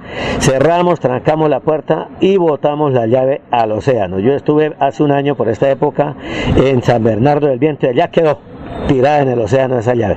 Ya no regresamos más a esos temas, Laurencio. Es un lugar muy cómodo, muy agradable, muy dichoso, muy afortunado para quienes viven en la región. Esperemos que pase un poco todo este problema de encerramiento para de pronto volver por esos lugares y recorrer y pasear. Hace falta el descanso. Pero bueno, mientras tanto, tratemos, mis estimados oyentes, a trabajar con gusto, con armonía y con alegría y a mantener la mente ocupada porque lo peor que nos puede suceder en este encierro es la ansiedad ansiedad. Laurencio, tenemos problemas de ansiedad, rompimiento de matrimonios, violencia intrafamiliar. Por favor, tratemos de ser más amigables en nuestras casas para que las cosas mejoren y no tengamos tantos problemas, tantas dificultades. Muy amable por estar aquí en Radio Melodía, señor Amador. Con mucho gusto, siempre estaremos prestando la colaboración a nuestra amable audiencia y sobre todo diciéndole a cada uno de ustedes que tenemos, Dios nos dio la oportunidad de continuar viviendo, pero demostremos que somos agradecidos, que hemos cambiado, que somos diferentes, que somos mucho más amigables y sobre todo mucho más solidarios. Muy bien, son las 6 y 40 minutos. No le preguntó Laurencio si ya se había vacunado. Son las 6 y 41. Bueno, no, todavía no, Alfonso. Está esperando el turno porque él como abogado debe cumplir la norma antes de ir, bueno, antes de ir a Estados Unidos, vamos con los oyentes. Los oyentes, dice aquí don Fabio Torres Barrera, a propósito de la noticia que salió, que pues el regaño que le puso, que le dio la mamá del ministro de Hacienda por no saber cuánto vale una docena de huevos. Decía que vale 1.800 pesos. Pues bien, María Victoria Barrera de, de Carrasquilla y es de Mogotes. Dice, un dato curioso y desconocido del ministro es que un tío abuelo de él, Jaime Barrera Parra, fue suplente en el Congreso de la República de Jorge Eliezer Gaitán. Su abuelo fue alcalde de Bucaramanga, Antonio Barrera Parra. Y otro tío abuelo fue ministro de Justicia, presidente de la Corte Suprema, embajador en Chile y Venezuela y además presidente del Directorio Nacional Conservador. Ese último se llamó Manuel Barrera Parra. Muchas gracias a don Fabio Torres Barrera. Bueno, nos vamos con Edison Barón, Estados Unidos, allá en Miami. A propósito de Miami, por ahí cerca de Miami, y yo lo puse en Twitter, el sábado hubo una pelea de esas de artes marciales en Jacksonville. Había 15 mil personas, según decía el los, eh, decían los comentaristas de esa actividad deportiva, de, que además que le saca mucha plata. 15 mil personas, uno que otro utilizaba el tapabocas, pero no, volvió a ser como antes. Gente prácticamente apretujada en ese coliseo que es para 15 mil personas y había unas 15 mil personas. Eso en Miami. Bueno, 6 y 42, nos vamos con usted, Edinson Barón desde Miami. Muy buenos días. Hola, ¿qué tal? Soy Edison Barón y los invito a dar la vuelta al mundo en 120 segundos. Bienvenidos. Ya son 82 los muertos en un incendio declarado el sábado por la noche en una unidad de cuidados intensivos para paciente con COVID-19 en Bagdad, la capital de Irak, el país árabe con más contagios. La primera versión hablaba de 27, pero ya son 82 los muertos. India reportó en las últimas 24 horas un nuevo récord mundial con casi 350 mil casos diarios y más de 2 muertos. Ante esta situación, Estados Unidos, el Reino Unido y Alemania anunciaron que enviarán ayuda de emergencia al país. Indonesia dio por muertos a los 53 tripulantes del submarino desaparecido en la madrugada del miércoles en aguas al norte de Bali después de encontrar el sumergible partido en tres partes a una profundidad de más de 800 metros. Una nueva variante del coronavirus denominada C37 se ha identificado en su rápida expansión en Perú y Chile. Así lo señala un informe presentado por un equipo de investigadores de la Universidad Peruana Cayetano Heredia. La tasa de infección por coronavirus en Alemania subió el fin de semana a pesar de las restricciones más estrictas, mientras que el ministro de Finanzas Olaf Scholz advierte que recién a fines de mayo se aliviarían las restricciones, es decir, la cuarentena en Alemania podría ir hasta el mes de junio. Esta madrugada en el Dolby Theatre de Los Ángeles ha vuelto a desplegar la alfombra roja para dar la bienvenida a un público más reducido integrado por nominados y acompañantes. Estamos hablando de los premios Oscar. Aquí algunos de los ganadores en la vuelta al mundo. Mejor película internacional, otra ronda. Mejor guion adaptado, Christopher Hopton y Florian Seller por El Padre. Mejor guion original, Emerald Fennel por Una joven prometedora. Y dicen que se cumplieron todos los pronósticos a mejor dirección. Ganó la China Chloe Shao por Nomadland. Así hemos dado la vuelta al mundo en 120 segundos. Hasta la próxima. Muy bien, y vamos a saludar rápidamente. Es que está el doctor eh, Enrique Gómez París, que lo teníamos eh, eh, para entrevistarlo. Eh, pero, doctor Enrique, ¿cómo está? Muy buenos días. Mi apreciado Alfonso, ¿cómo está? Doctor, es que ahorita tenemos un, un compromiso con otro entrevistado porque estábamos esperando su llamada a las seis y media. ¿Será que lo podemos, eh, se- no, usted se puede contactar con nosotros a las seis y a, a las siete de la mañana? Con toda la confianza, Alfonsito, ni más faltaba. Ah, bueno, perfecto. Entonces a las 7 de la mañana lo esperamos, ¿le parece? A las 7 en punto. Son las 6 y 45, vamos a una pausa y regresamos. Cuando pagas tus impuestos en Financiera como Ultrasan, ganas por partida doble. Claro, estás al día con tus impuestos y tienes la posibilidad de ganarte uno de los grandes premios que tenemos para ti. Participar es muy fácil. Ven ya a Financiera como Ultrasan y paga tus impuestos. Tú puedes ser el próximo ganador.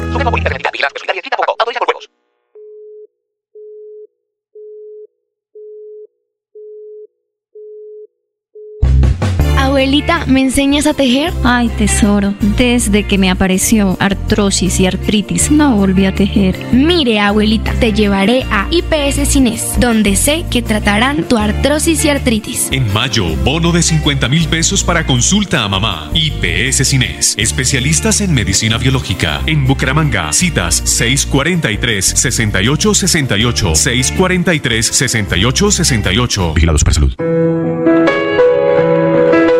Radio es vida. La radio es optimismo y esperanza. La radio fue primero.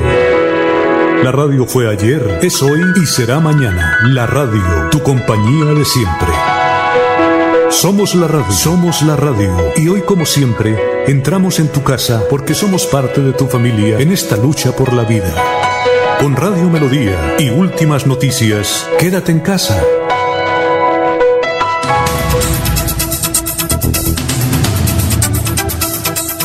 Muy bien, son las 6 y 46. Estamos en Radio Melodía. La artrosis y la artritis son enfermedades degenerativas muy incapacitantes que afectan las articulaciones y de no tratarlas adecuadamente producen gran incapacidad. Por fortuna, ahora se cuenta con la medicina biológica de la IPS Cines, con sedes en Bucaramanga, Bogotá, Barranquilla, Cali, Pereira, Neiva y Medellín. Hoy nos acompaña el gerente de IPS Cines, Uber Hoyos. Tenga usted muy buenos días y la primera pregunta, doctor Uber, ¿en qué se diferencia la artrosis de la artritis? Alfonso, muy buenos días y un saludo muy especial para todos los oyentes de Radio Melodía en la ciudad de Bucaramanga. Efectivamente, las artrosis y las artritis son enfermedades degenerativas muy dolorosas, muy incapacitantes, que si no se tratan de manera adecuada producen alta discapacidad. La artrosis es una enfermedad degenerativa, es una enfermedad que se produce con el paso de los años, puede ser hereditaria, es más frecuente en adultos mayores, especialmente en articulaciones grandes como la cadera, los hombros, los codos. Y la artritis es una enfermedad autoinmune. Eso significa que el sistema inmunológico se ataca entre sí y esta enfermedad afecta las articulaciones pequeñas. Es más común en las manos, es más común en, las articulaciones pequeñas y también se puede presentar en personas jóvenes e incluso niños. Hay artritis juvenil. Esa es como la gran diferencia entre estas dos enfermedades. Lo importante es que para cualquiera de las dos, pues tenemos opciones terapéuticas con medicina biológica en IPS Cines. Bueno, son las 6 y 48. ¿Cuáles son los síntomas de las enfermedades? Bueno, los síntomas de esas enfermedades son el dolor articular, el dolor en las manos, el dolor en la cadera, el dolor en la rodilla. Eh, es más frecuente este dolor en las horas de la mañana, en el transcurso de la noche, cuando, se, eh, cuando inicia la noche también se agudizan un poco los dolores, hay rigidez en la articulación, en algunas veces se puede sentir como crujizón, como sonidos en las manos y eh, eh, pues lógicamente que la incapacidad para hacer las actividades de la vida diaria. Así se manifiesta la artrosis y la artritis. Muy bien, ¿la artrosis y la artritis son enfermedades exclusivas de los adultos mayores? Bueno, Alfonso, como le indiqué, eh, hay una que sí es, eh, es una enfermedad exclusiva del adulto mayor, especialmente la artrosis, es una enfermedad, enfermedad hereditaria, pero la artritis es una enfermedad eh, también que se puede presentar en niños. Como le indiqué, hay casos donde los niños, los jóvenes, pueden sufrir de dolores articulares. Hay que tener en cuenta que que el dolor articular es muy común, es muy frecuente y que no se puede descartar una enfermedad de estas y por lo tanto hay que prestarle la atención a las manifestaciones que los niños están presentando eh, de cualquiera en cualquier articulación para llevarlo al médico, no eh, teniendo en cuenta que existe la artritis juvenil.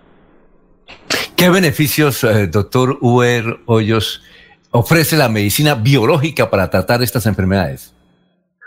Bueno, Alfonso, mira, la medicina biológica de hoy es hoy en día una medicina muy segura, muy eh, eficaz. Eh, está respaldada por la Organización Mundial de la Salud, por la EPDA en los Estados Unidos y aquí en Colombia cuenta con todos los registros INVIMA y además está autorizada para ser dispensada por la IPS CINES. La medicina biológica tiene propiedades órganoprotectoras, órgano regeneradoras y inflamatorias. Permite que el organismo recupere las propiedades de autocuración, modula el dolor, desinflama las articulaciones y eh, hace que se, que se recupere rápidamente la motricidad, la movilidad de, de, las articulaciones que se ha venido perdiendo. Quienes se hacen un tratamiento con medicina biológica, pues recuperan rápidamente poder bañarse, vestirse, caminar, subir, bajar escaleras, y tiene una calidad de vida eh, muy óptima para los adultos mayores, las personas que están padeciendo de estas enfermedades. Eh, amigo oyente, si usted sufre de dolor articular a causa de artrosis o artritis, el testimonio de la religiosa Catalina Páez le puede ayudar a encontrar la solución en IPS Cines con medicina biológica. Eh, y Catalina nos va a indicar cuál era su estado de salud ¿Y cómo lo superó? Escuchémosla.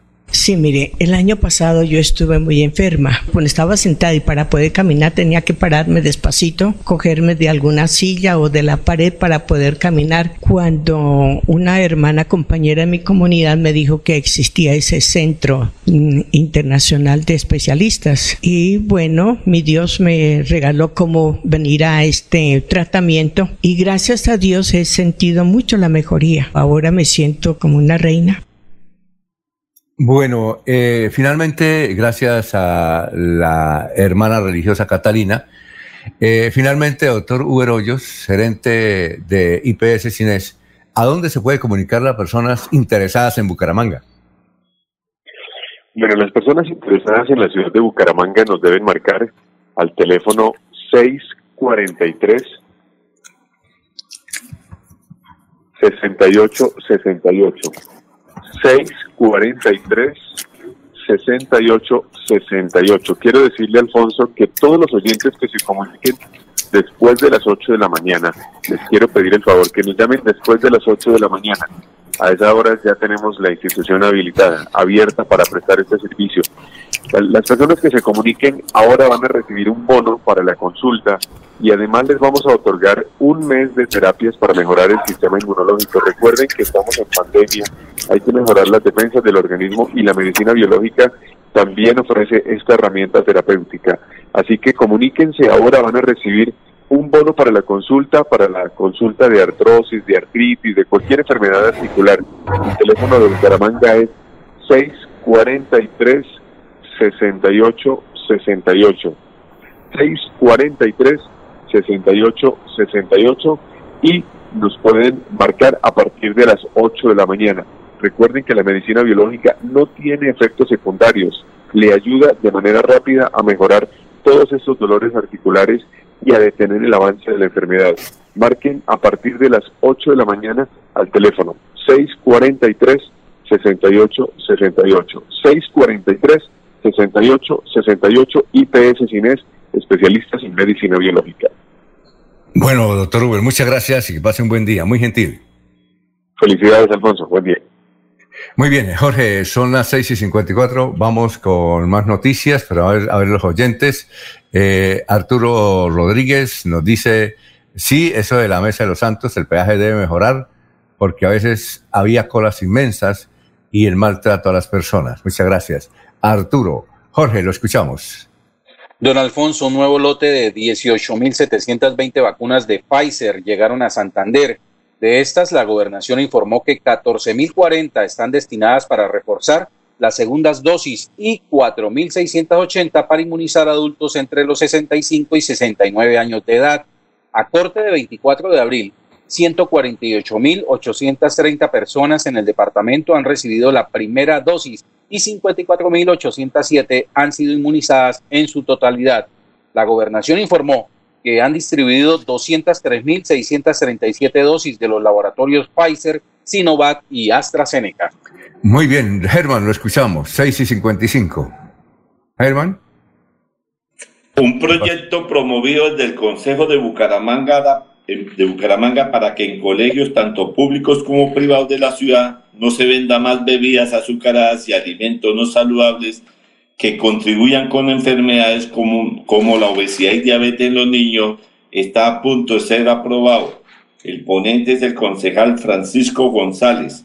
Ahora falta solo que el alcalde de Bucaramanga, Juan Carlos Cárdenas, lo sancione. La Procuraduría General de la Nación está haciendo un llamado a los gremios y organismos para que aplacen las marchas del 28 de abril. El DANE reveló que en el último año la expectativa de vida en Colombia aumentó, mientras que la fecundidad ha disminuido. La expectativa de vida de los hombres aumenta de 73 a 76 años y de las, las mujeres de 79 a 82 años. O sea, las mujeres en Colombia tienen más expectativas de vida frente a los hombres. El DANE dice que para el año 2070 Colombia tendrá 183 adultos mayores por cada 100 jóvenes. O sea, se nos va envejeciendo la población en Colombia, Alfonso. Muy bien, don Laurencio, lo escuchamos. Laurencio, ¿qué pasó? ¿Por qué se queda pensando Laurencio allá desde donde se encuentra hoy? Aló. Laurencio, ¿qué pasó? Bueno, se quedó callado ahí pensando. Se le dañó el satélite, ¿no? mientras llega Laurencio, don Alfonso, informamos también ampliando información desde el Consejo de Bucaramanga, y es que se confirmó que se suspendieron las plenarias presenciales que se venían realizando desde hace 10 días, luego que el concejal Cristian Reyes diera positivo para coronavirus. Reyes se había realizado la prueba de rutina el pasado martes y se le confirmó el resultado en consecuencia. Las, las plenarias serán otra vez 100% virtuales, por lo menos durante las próximas dos semanas. Oiga, Germán, ¿usted conoce este abogado, o Jorge, este abogado que se llama Nelson Menjura? Ese apellido Menjura no, no lo conozco en Bucaramanga. ¿Usted lo conoce? No. La familia Menjura. No, Menjura no. No Oiga. Eh, ¿Jorge tampoco?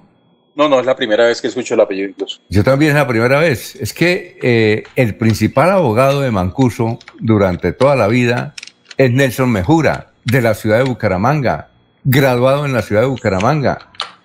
dice que él es el que le lleva los procesos tanto a, a Salvatore, a Salvatore como a su hermano Luis Fernando, y que Mancuso continúa preso en el estado de Georgia, Estados Unidos, sin que se resuelva si su destino es Italia o Colombia. Él quiere ir es a Italia, no quiere ir, no quiere eh, ir a venir a Colombia.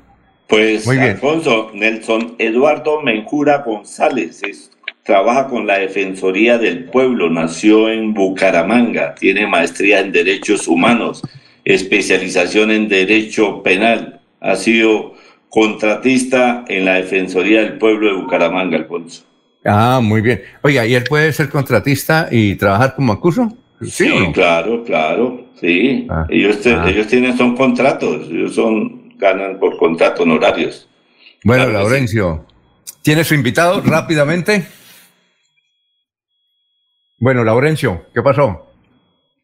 Bueno, Laurencio no ha podido, no, no ha podido. Vamos entonces. Señor. eh, no, ¿qué pasó? Que no. Cinco, pero ahí estamos otra vez al aire. Es que campesino. Pero es que no alcanza porque tenemos un minuto. ¿Cuánto dura la entrevista? ¿Un minuto o no?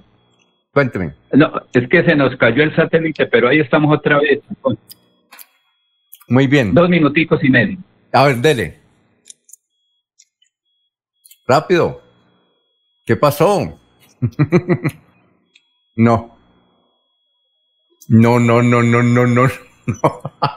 ¿Qué le pasó, Laurencio? No, no hemos podido entrar. Bueno, vamos a saludar a Rodrigo Ortiz, que nos escribe desde el municipio de San Gil. Dice, por favor, mm, el desorden aquí en San Gil, sobre todo en la Casa Mercado, es impresionante. Eh, Juliana. Juliana dice, ¿dónde están vacunando los mayores de 65 años? En varios sitios. De Bucaramanga, en varios sitios están vacunando a los mayores de 65 años. Gracias, Juliana. Vamos a una pausa. Son las 7 de la mañana. Estamos en Radio Melodía. Aquí Bucaramanga, la bella capital de Santander. Transmite Radio Melodía, Estación Colombiana, HJMH, 1080 kilociclos, 10.000 vatios de potencia en antena, para todo el oriente colombiano. Cadena Melodía, la radio líder de Colombia.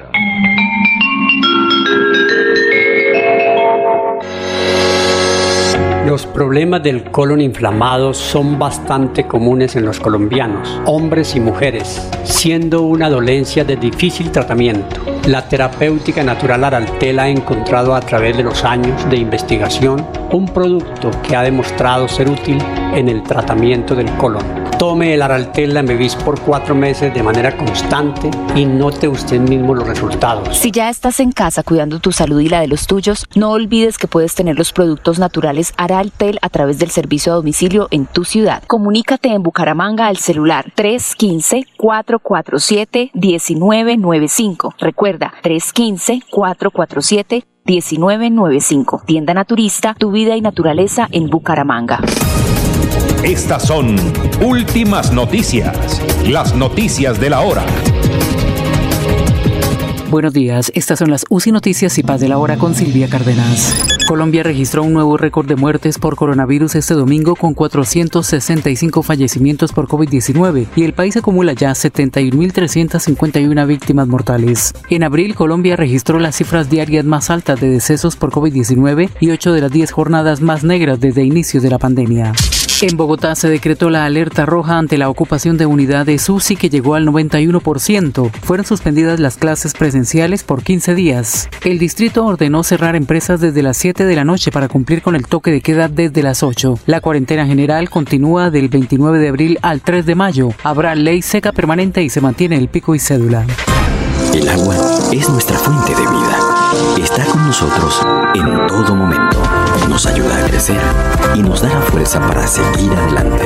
Un regalo de la naturaleza que nace en nuestras áreas protegidas. Más de un tercio del agua que consumimos proviene de ellas. Trabajando por un nuevo modelo de desarrollo en armonía con la madre tierra. Un mensaje de UCI Noticias y la Corporación CIPAS. Estados Unidos, el Reino Unido y Alemania anuncian envío de ayuda de emergencia a la India ante el aumento de los casos de coronavirus. Y en los deportes, John Orobio, medalla de bronce en el Mundial de Boxeo Juvenil en Polonia, denunció ser víctima de abuso policial. El Ministerio del Deporte investiga. Entérese primero en UC Noticias y Paz. Melodía, melodía. En noticias. La que manda en sintonía. Muy bien, ya está listo eh, el doctor Guillermo Enrique Gómez París, él es presidente de ACODRES a nivel nacional, que reúne a los res- principales restaurantes de Colombia. Doctor Enrique, gracias por estar con nosotros aquí en Radio Melodía, muy gentil. Alfonso, siempre muy contento de escucharlos. Bueno, a ver, don Germán, usted tiene la primera pregunta para el doctor Guillermo. No, no hemos tenido hoy, hoy mm, eh, Buena señal. buena señal, no sé qué pasa, pero vamos a ver, intentamos. ¿Cuál es la primera pregunta para el doctor eh, Guillermo Enrique Gómez París? Bueno, doctor Enrique, un cordial saludo y un feliz día. ¿Cómo va la campaña donde se busca que no haya más cierre de restaurantes en Colombia que lidera usted a través de Acodris? Bueno, doctor Germán, buenos días. Eh, luchando con ella, la hemos presentado a varios de nuestros más importantes proveedores a ver si logramos imprimirle una gran fuerza de difusión. En enero arrancamos aliados con la plataforma change.org, que es especialista en este tipo de causas, y mediante una carta que se ha circulado por eh, plataformas, ya se han recogido 40 mil firmas, donde pedimos que nos declaren como una actividad esencial. Eh, vamos avanzando en ello, pero pues sí ha sido difícil eh, lograr esa pretensión, sobre todo en esta crisis que nos plantea el tercer pico de la pandemia.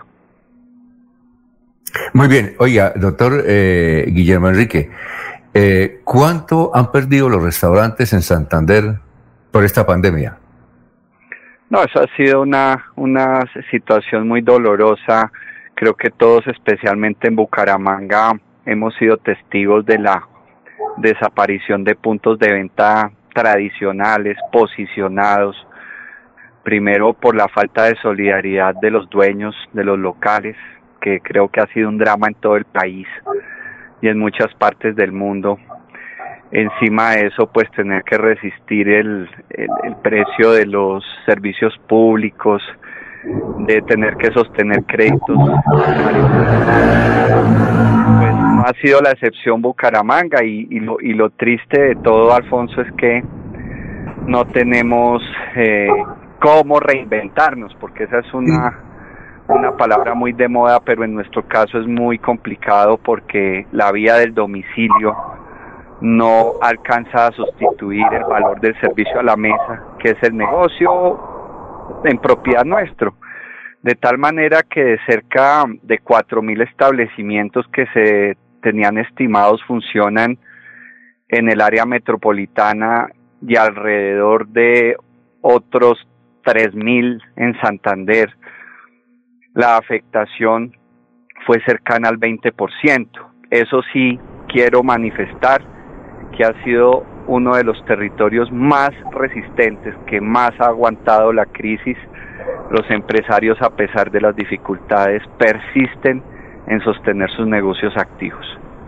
Muy bien. Eh, Jorge tiene pregunta para el doctor Guillermo Enrique, que estamos hablando con el doctor Guillermo Enrique Gómez París, es el presidente de ACODRES, o la principal organización gastronómica que hay aquí en Colombia. Jorge, bueno, mientras viene Jorge, entonces continuamos acá.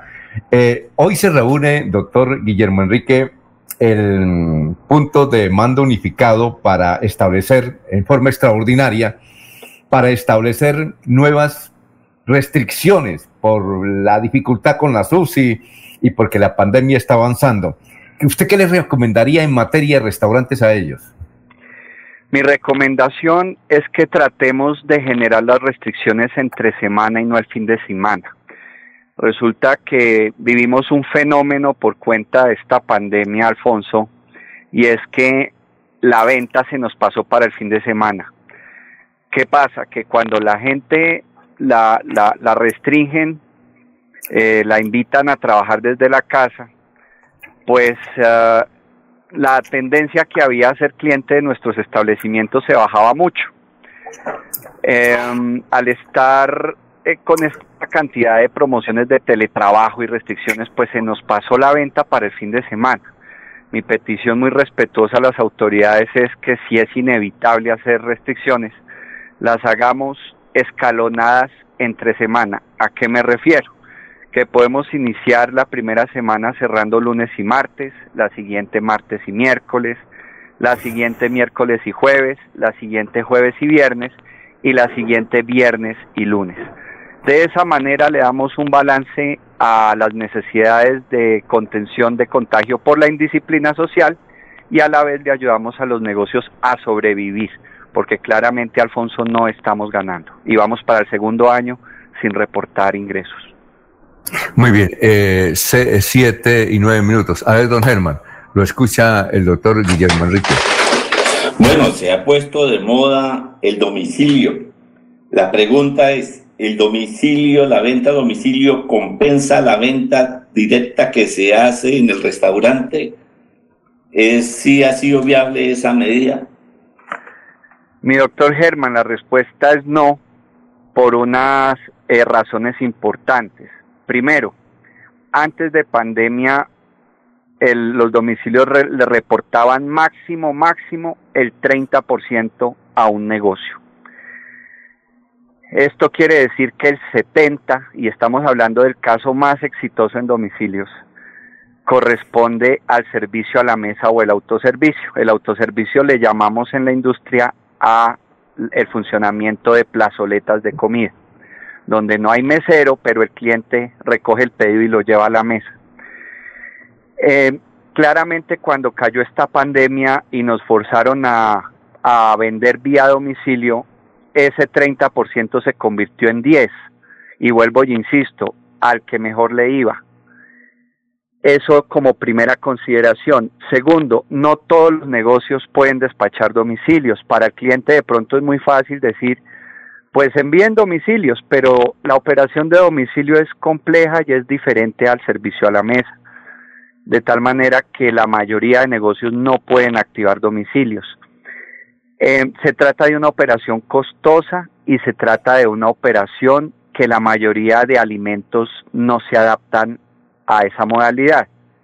Los que son más amables para ello es la comida rápida, que pues una hamburguesa, un perro caliente, un salchipapa, eh, no se destrozan muy fácil en el trayecto del domicilio, mientras que la comida criolla bien servida, un buen eh, corte de carne, recién sacado de la cocina, pues va a llegar no solo desbaratado, sino frío, y eso al cliente no le gusta. Entonces termina siendo un sector en el que compiten en las comidas rápidas y naturalmente mi doctor Germán va a atender a competir con precios a la baja. los domicilios se mueven con promociones y pues eso no es rentable para un restaurante, menos en una crisis como la que estamos viviendo, donde estamos en ventas promedio del 36% de lo que se vendía antes de pandemia. Eh, son las 7 de la mañana, 11 minutos. Estamos hablando con el presidente nacional de Acodres. Oiga, doctor Guillermo, usted ha dicho que los santanderianos son los más resistentes a esta pandemia, pero sin embargo han tenido muchas pérdidas. ¿Cuál es el departamento, la ciudad que más ha resultado afectada en materia de restaurantes? Le pongo un top 3, Alfonso. Bogotá, Cartagena y San Andrés. Bogotá porque concentra la mayor productividad de la industria. Estamos hablando que el 42% de la productividad nacional se concentra en Bogotá en términos de restaurantes. Aquí ha sido devastadoras las cifras. Hemos perdido cerca de 12.000 establecimientos de los 40.000 que habían y, y, eso a su vez pues genera un, volumen de desempleo tremendo que conduce a, situaciones como las que investigó el diario El Tiempo de la proliferación de cocinas ilegales. y esa proliferación preocupa porque mientras eh, a un establecimiento formal le exigen cumplir con normas sanitarias, ambientales y por supuesto de bioseguridad, toda esa proliferación de cocinas informales no cumple nada de eso y se termina volviendo un foco de contagio y de plagas. La otra ciudad es Cartagena, muy golpeada porque la mayoría de su oferta era turística y la misma situación vive San Sí, Germán, la última pregunta para el doctor Germán. El doctor Guillermo. Doctor, Enrique, ¿el gobierno colombiano qué le ha planteado a Codes para sobrevivir, sobrevivir esta crisis y evitar el cierre de negocios y el desempleo que genera? Esa, esa es una muy buena pregunta. Hasta el momento nos han dado 11 alivios. Destaco como el más importante la exención del pago de impoconsumo y de IVA en restaurantes franquiciados y no franquiciados.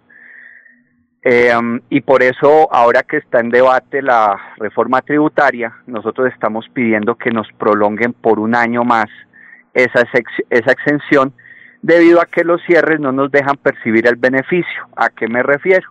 Que cuando un cliente asiste a un restaurante no franquiciado, paga un impuesto llamado impoconsumo cuando se asiste a franquicias se paga el IVA y el gobierno nos ha permitido no pagar ese impuesto para tratar de solventar nuestra situación y así ha sido, lo hemos agradecido mucho.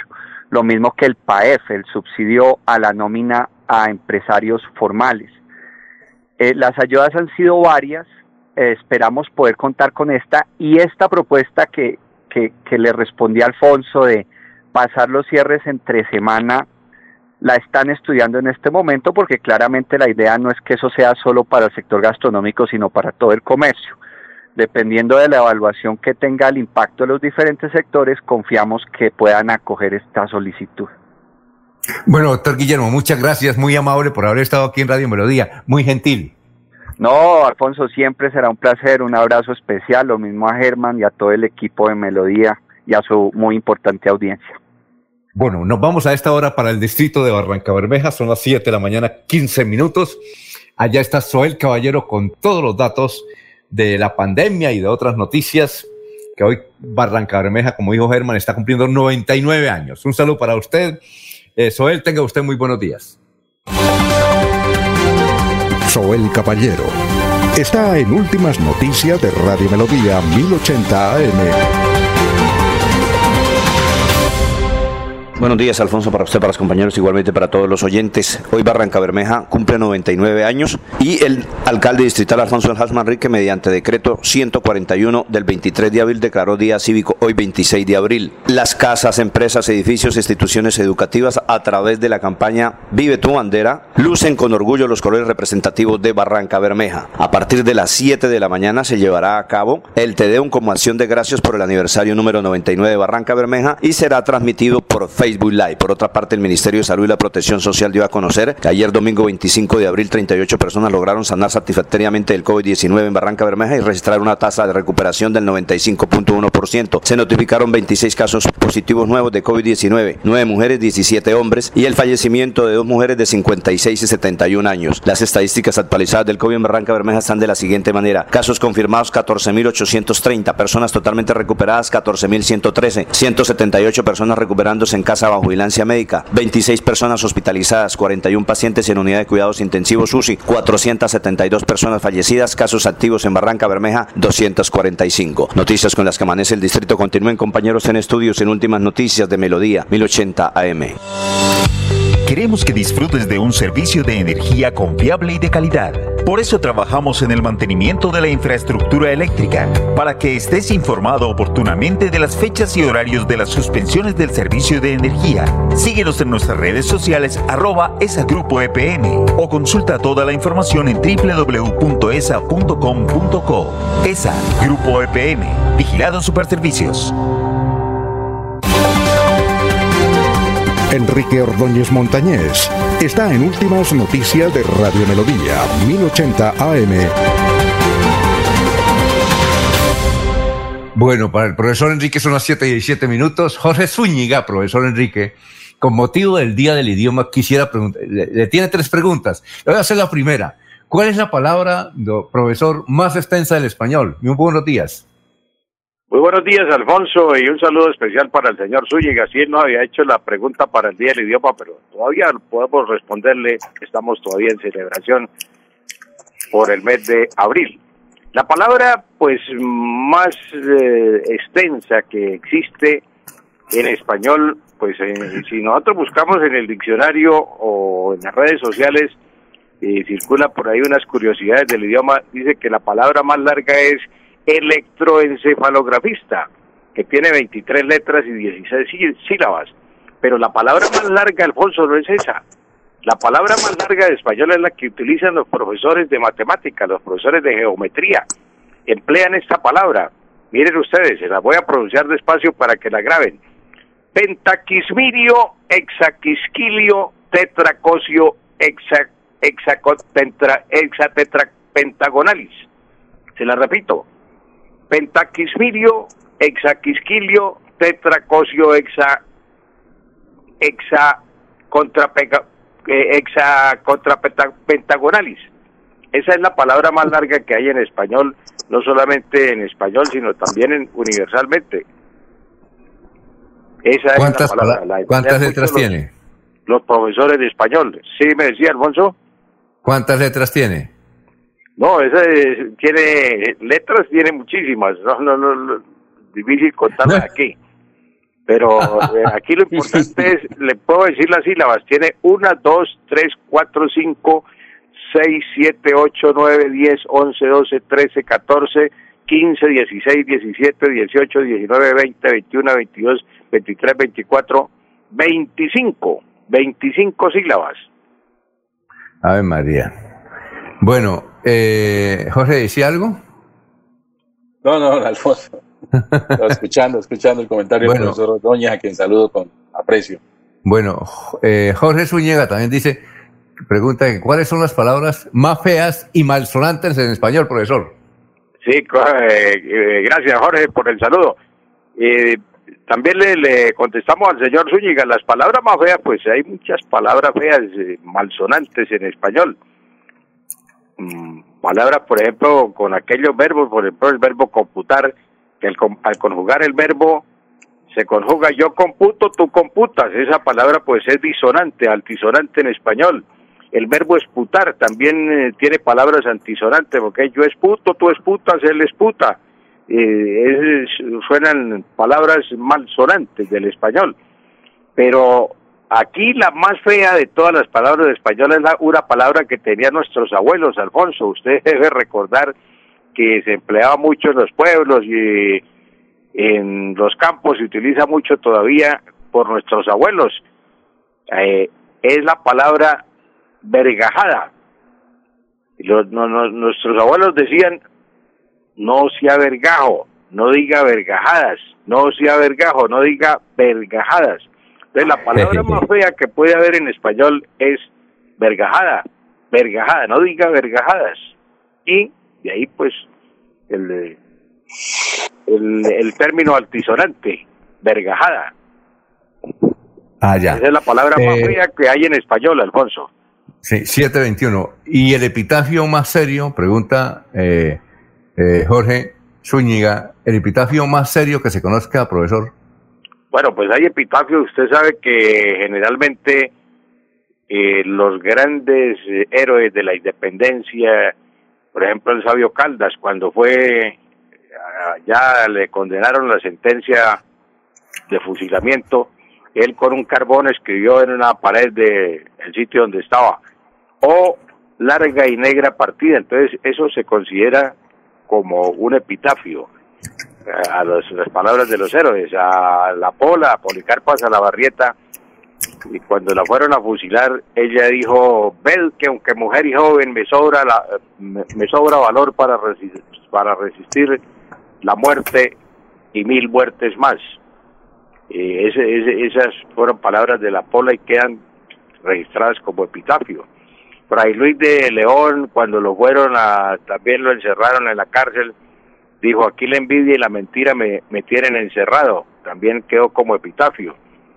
Eh, Simón Bolívar dijo, si mi muerte contribuye a que cesen los partidos y se consolide la unión, yo bajaré tranquilo al sepulcro. Pero la, el, epitafio que yo he encontrado en una tumba, el cementerio universal, el cementerio que abrieron ahí en la novena Alfonso para, eh, pues, el que abrieron, el que tumbaron ahí para abrir la carrera novena. Ese, ahí había un epitafio en el cementerio universal. Recuerden que ahí eran enterrados los anticlericales y en fin, toda la gente que no tenía eh, una religión católica. Entonces, eh, había un epitafio que decía, aquí termina la vanidad y el orgullo, aquí termina la vanidad y el orgullo. Mensaje muy especial para las personas que son orgullosas. Aquí termina la vanidad y el orgullo, decía Alfonso, ese epitafio, ese epitafio era famoso ahí en, en el cementerio universal, que ya pues quedó destruido o acabado para dar paso a la carrera novena. Alfonso, permítame felicitar a todos los habitantes de Barranca Bermeja por su cumpleaños en el día de hoy. Para todos los barramejos, mi felicitación. Y también una felicitación muy especial para nuestro amigo Pedro Elías Gamboa. Peligan. Pedro Emilio, perdón, digo mal Elías, no, Pedro Emilio Gamboa Peligan. Está cumpliendo mañana 27 de, abril, está cumpliendo 95 años, Alfonso. 95 años cumple mañana Peligan. Un Tenemos que entrevistarlo. sí, mañana, mañana hay que felicitarlo, el 27 de, abril, a Peligan, 95 años, Peligan, un abrazo especial y un saludo para usted en sus 95 años y esperamos que siga cumpliendo muchísimo más y llegue al centenario. Eh, Muy bien. Un abrazo especial. Bueno, eh, 7.24, Jorge, la de irnos. La de irnos, don Alfonso, está relacionada con los 700 millones de pesos que aportó la gobernación de Santander para iniciar los estudios de intervención al inmueble de la Basílica Menor del Socorro, una tarea conjunta que realizará con el Ministerio de Cultura, la Gobernación de Santander, la Alcaldía de Socorro y la Diócesis de Socorro y San Gil. Dice mm, Reinaldo Tuesta, la Asamblea de Santander tendrá el debate a las 10 de la mañana de hoy sobre la situación del Colegio Nacional Universitario de Vélez. Es así, ¿no? Eh, no, señores, está citada, tenemos situación ahí para la una de la tarde. Ah, entonces está mal ahí, don Reinaldo, está a la una. Muy bueno. Don Germán, la de irnos. La clínica Foscal informó que suspendió de momento la vacunación de segunda dosis para adultos mayores de 65 años de edad por falta de la dosis de Sinovac. Esta misma situación ocurre en Girón, en la Avanzar Fos y la clínica Girón, también porque las vacunas suministradas de esta farmacéutica se acabaron. Muy bien, muchas gracias. Eh, Rolando Rodríguez nos escucha desde Barranca Bermeja. Gracias, Barrio Palmira. Bien, son las 7.26, ya viene el doctor Iván Calderón. Últimas noticias los despierta bien informados de lunes a viernes. En todas las áreas de la información regional, un periodista de Últimas Noticias registra la información en Radio Melodía 1080 AM y en melodíaenlínea.com. Director Alfonso Pineda Chaparro.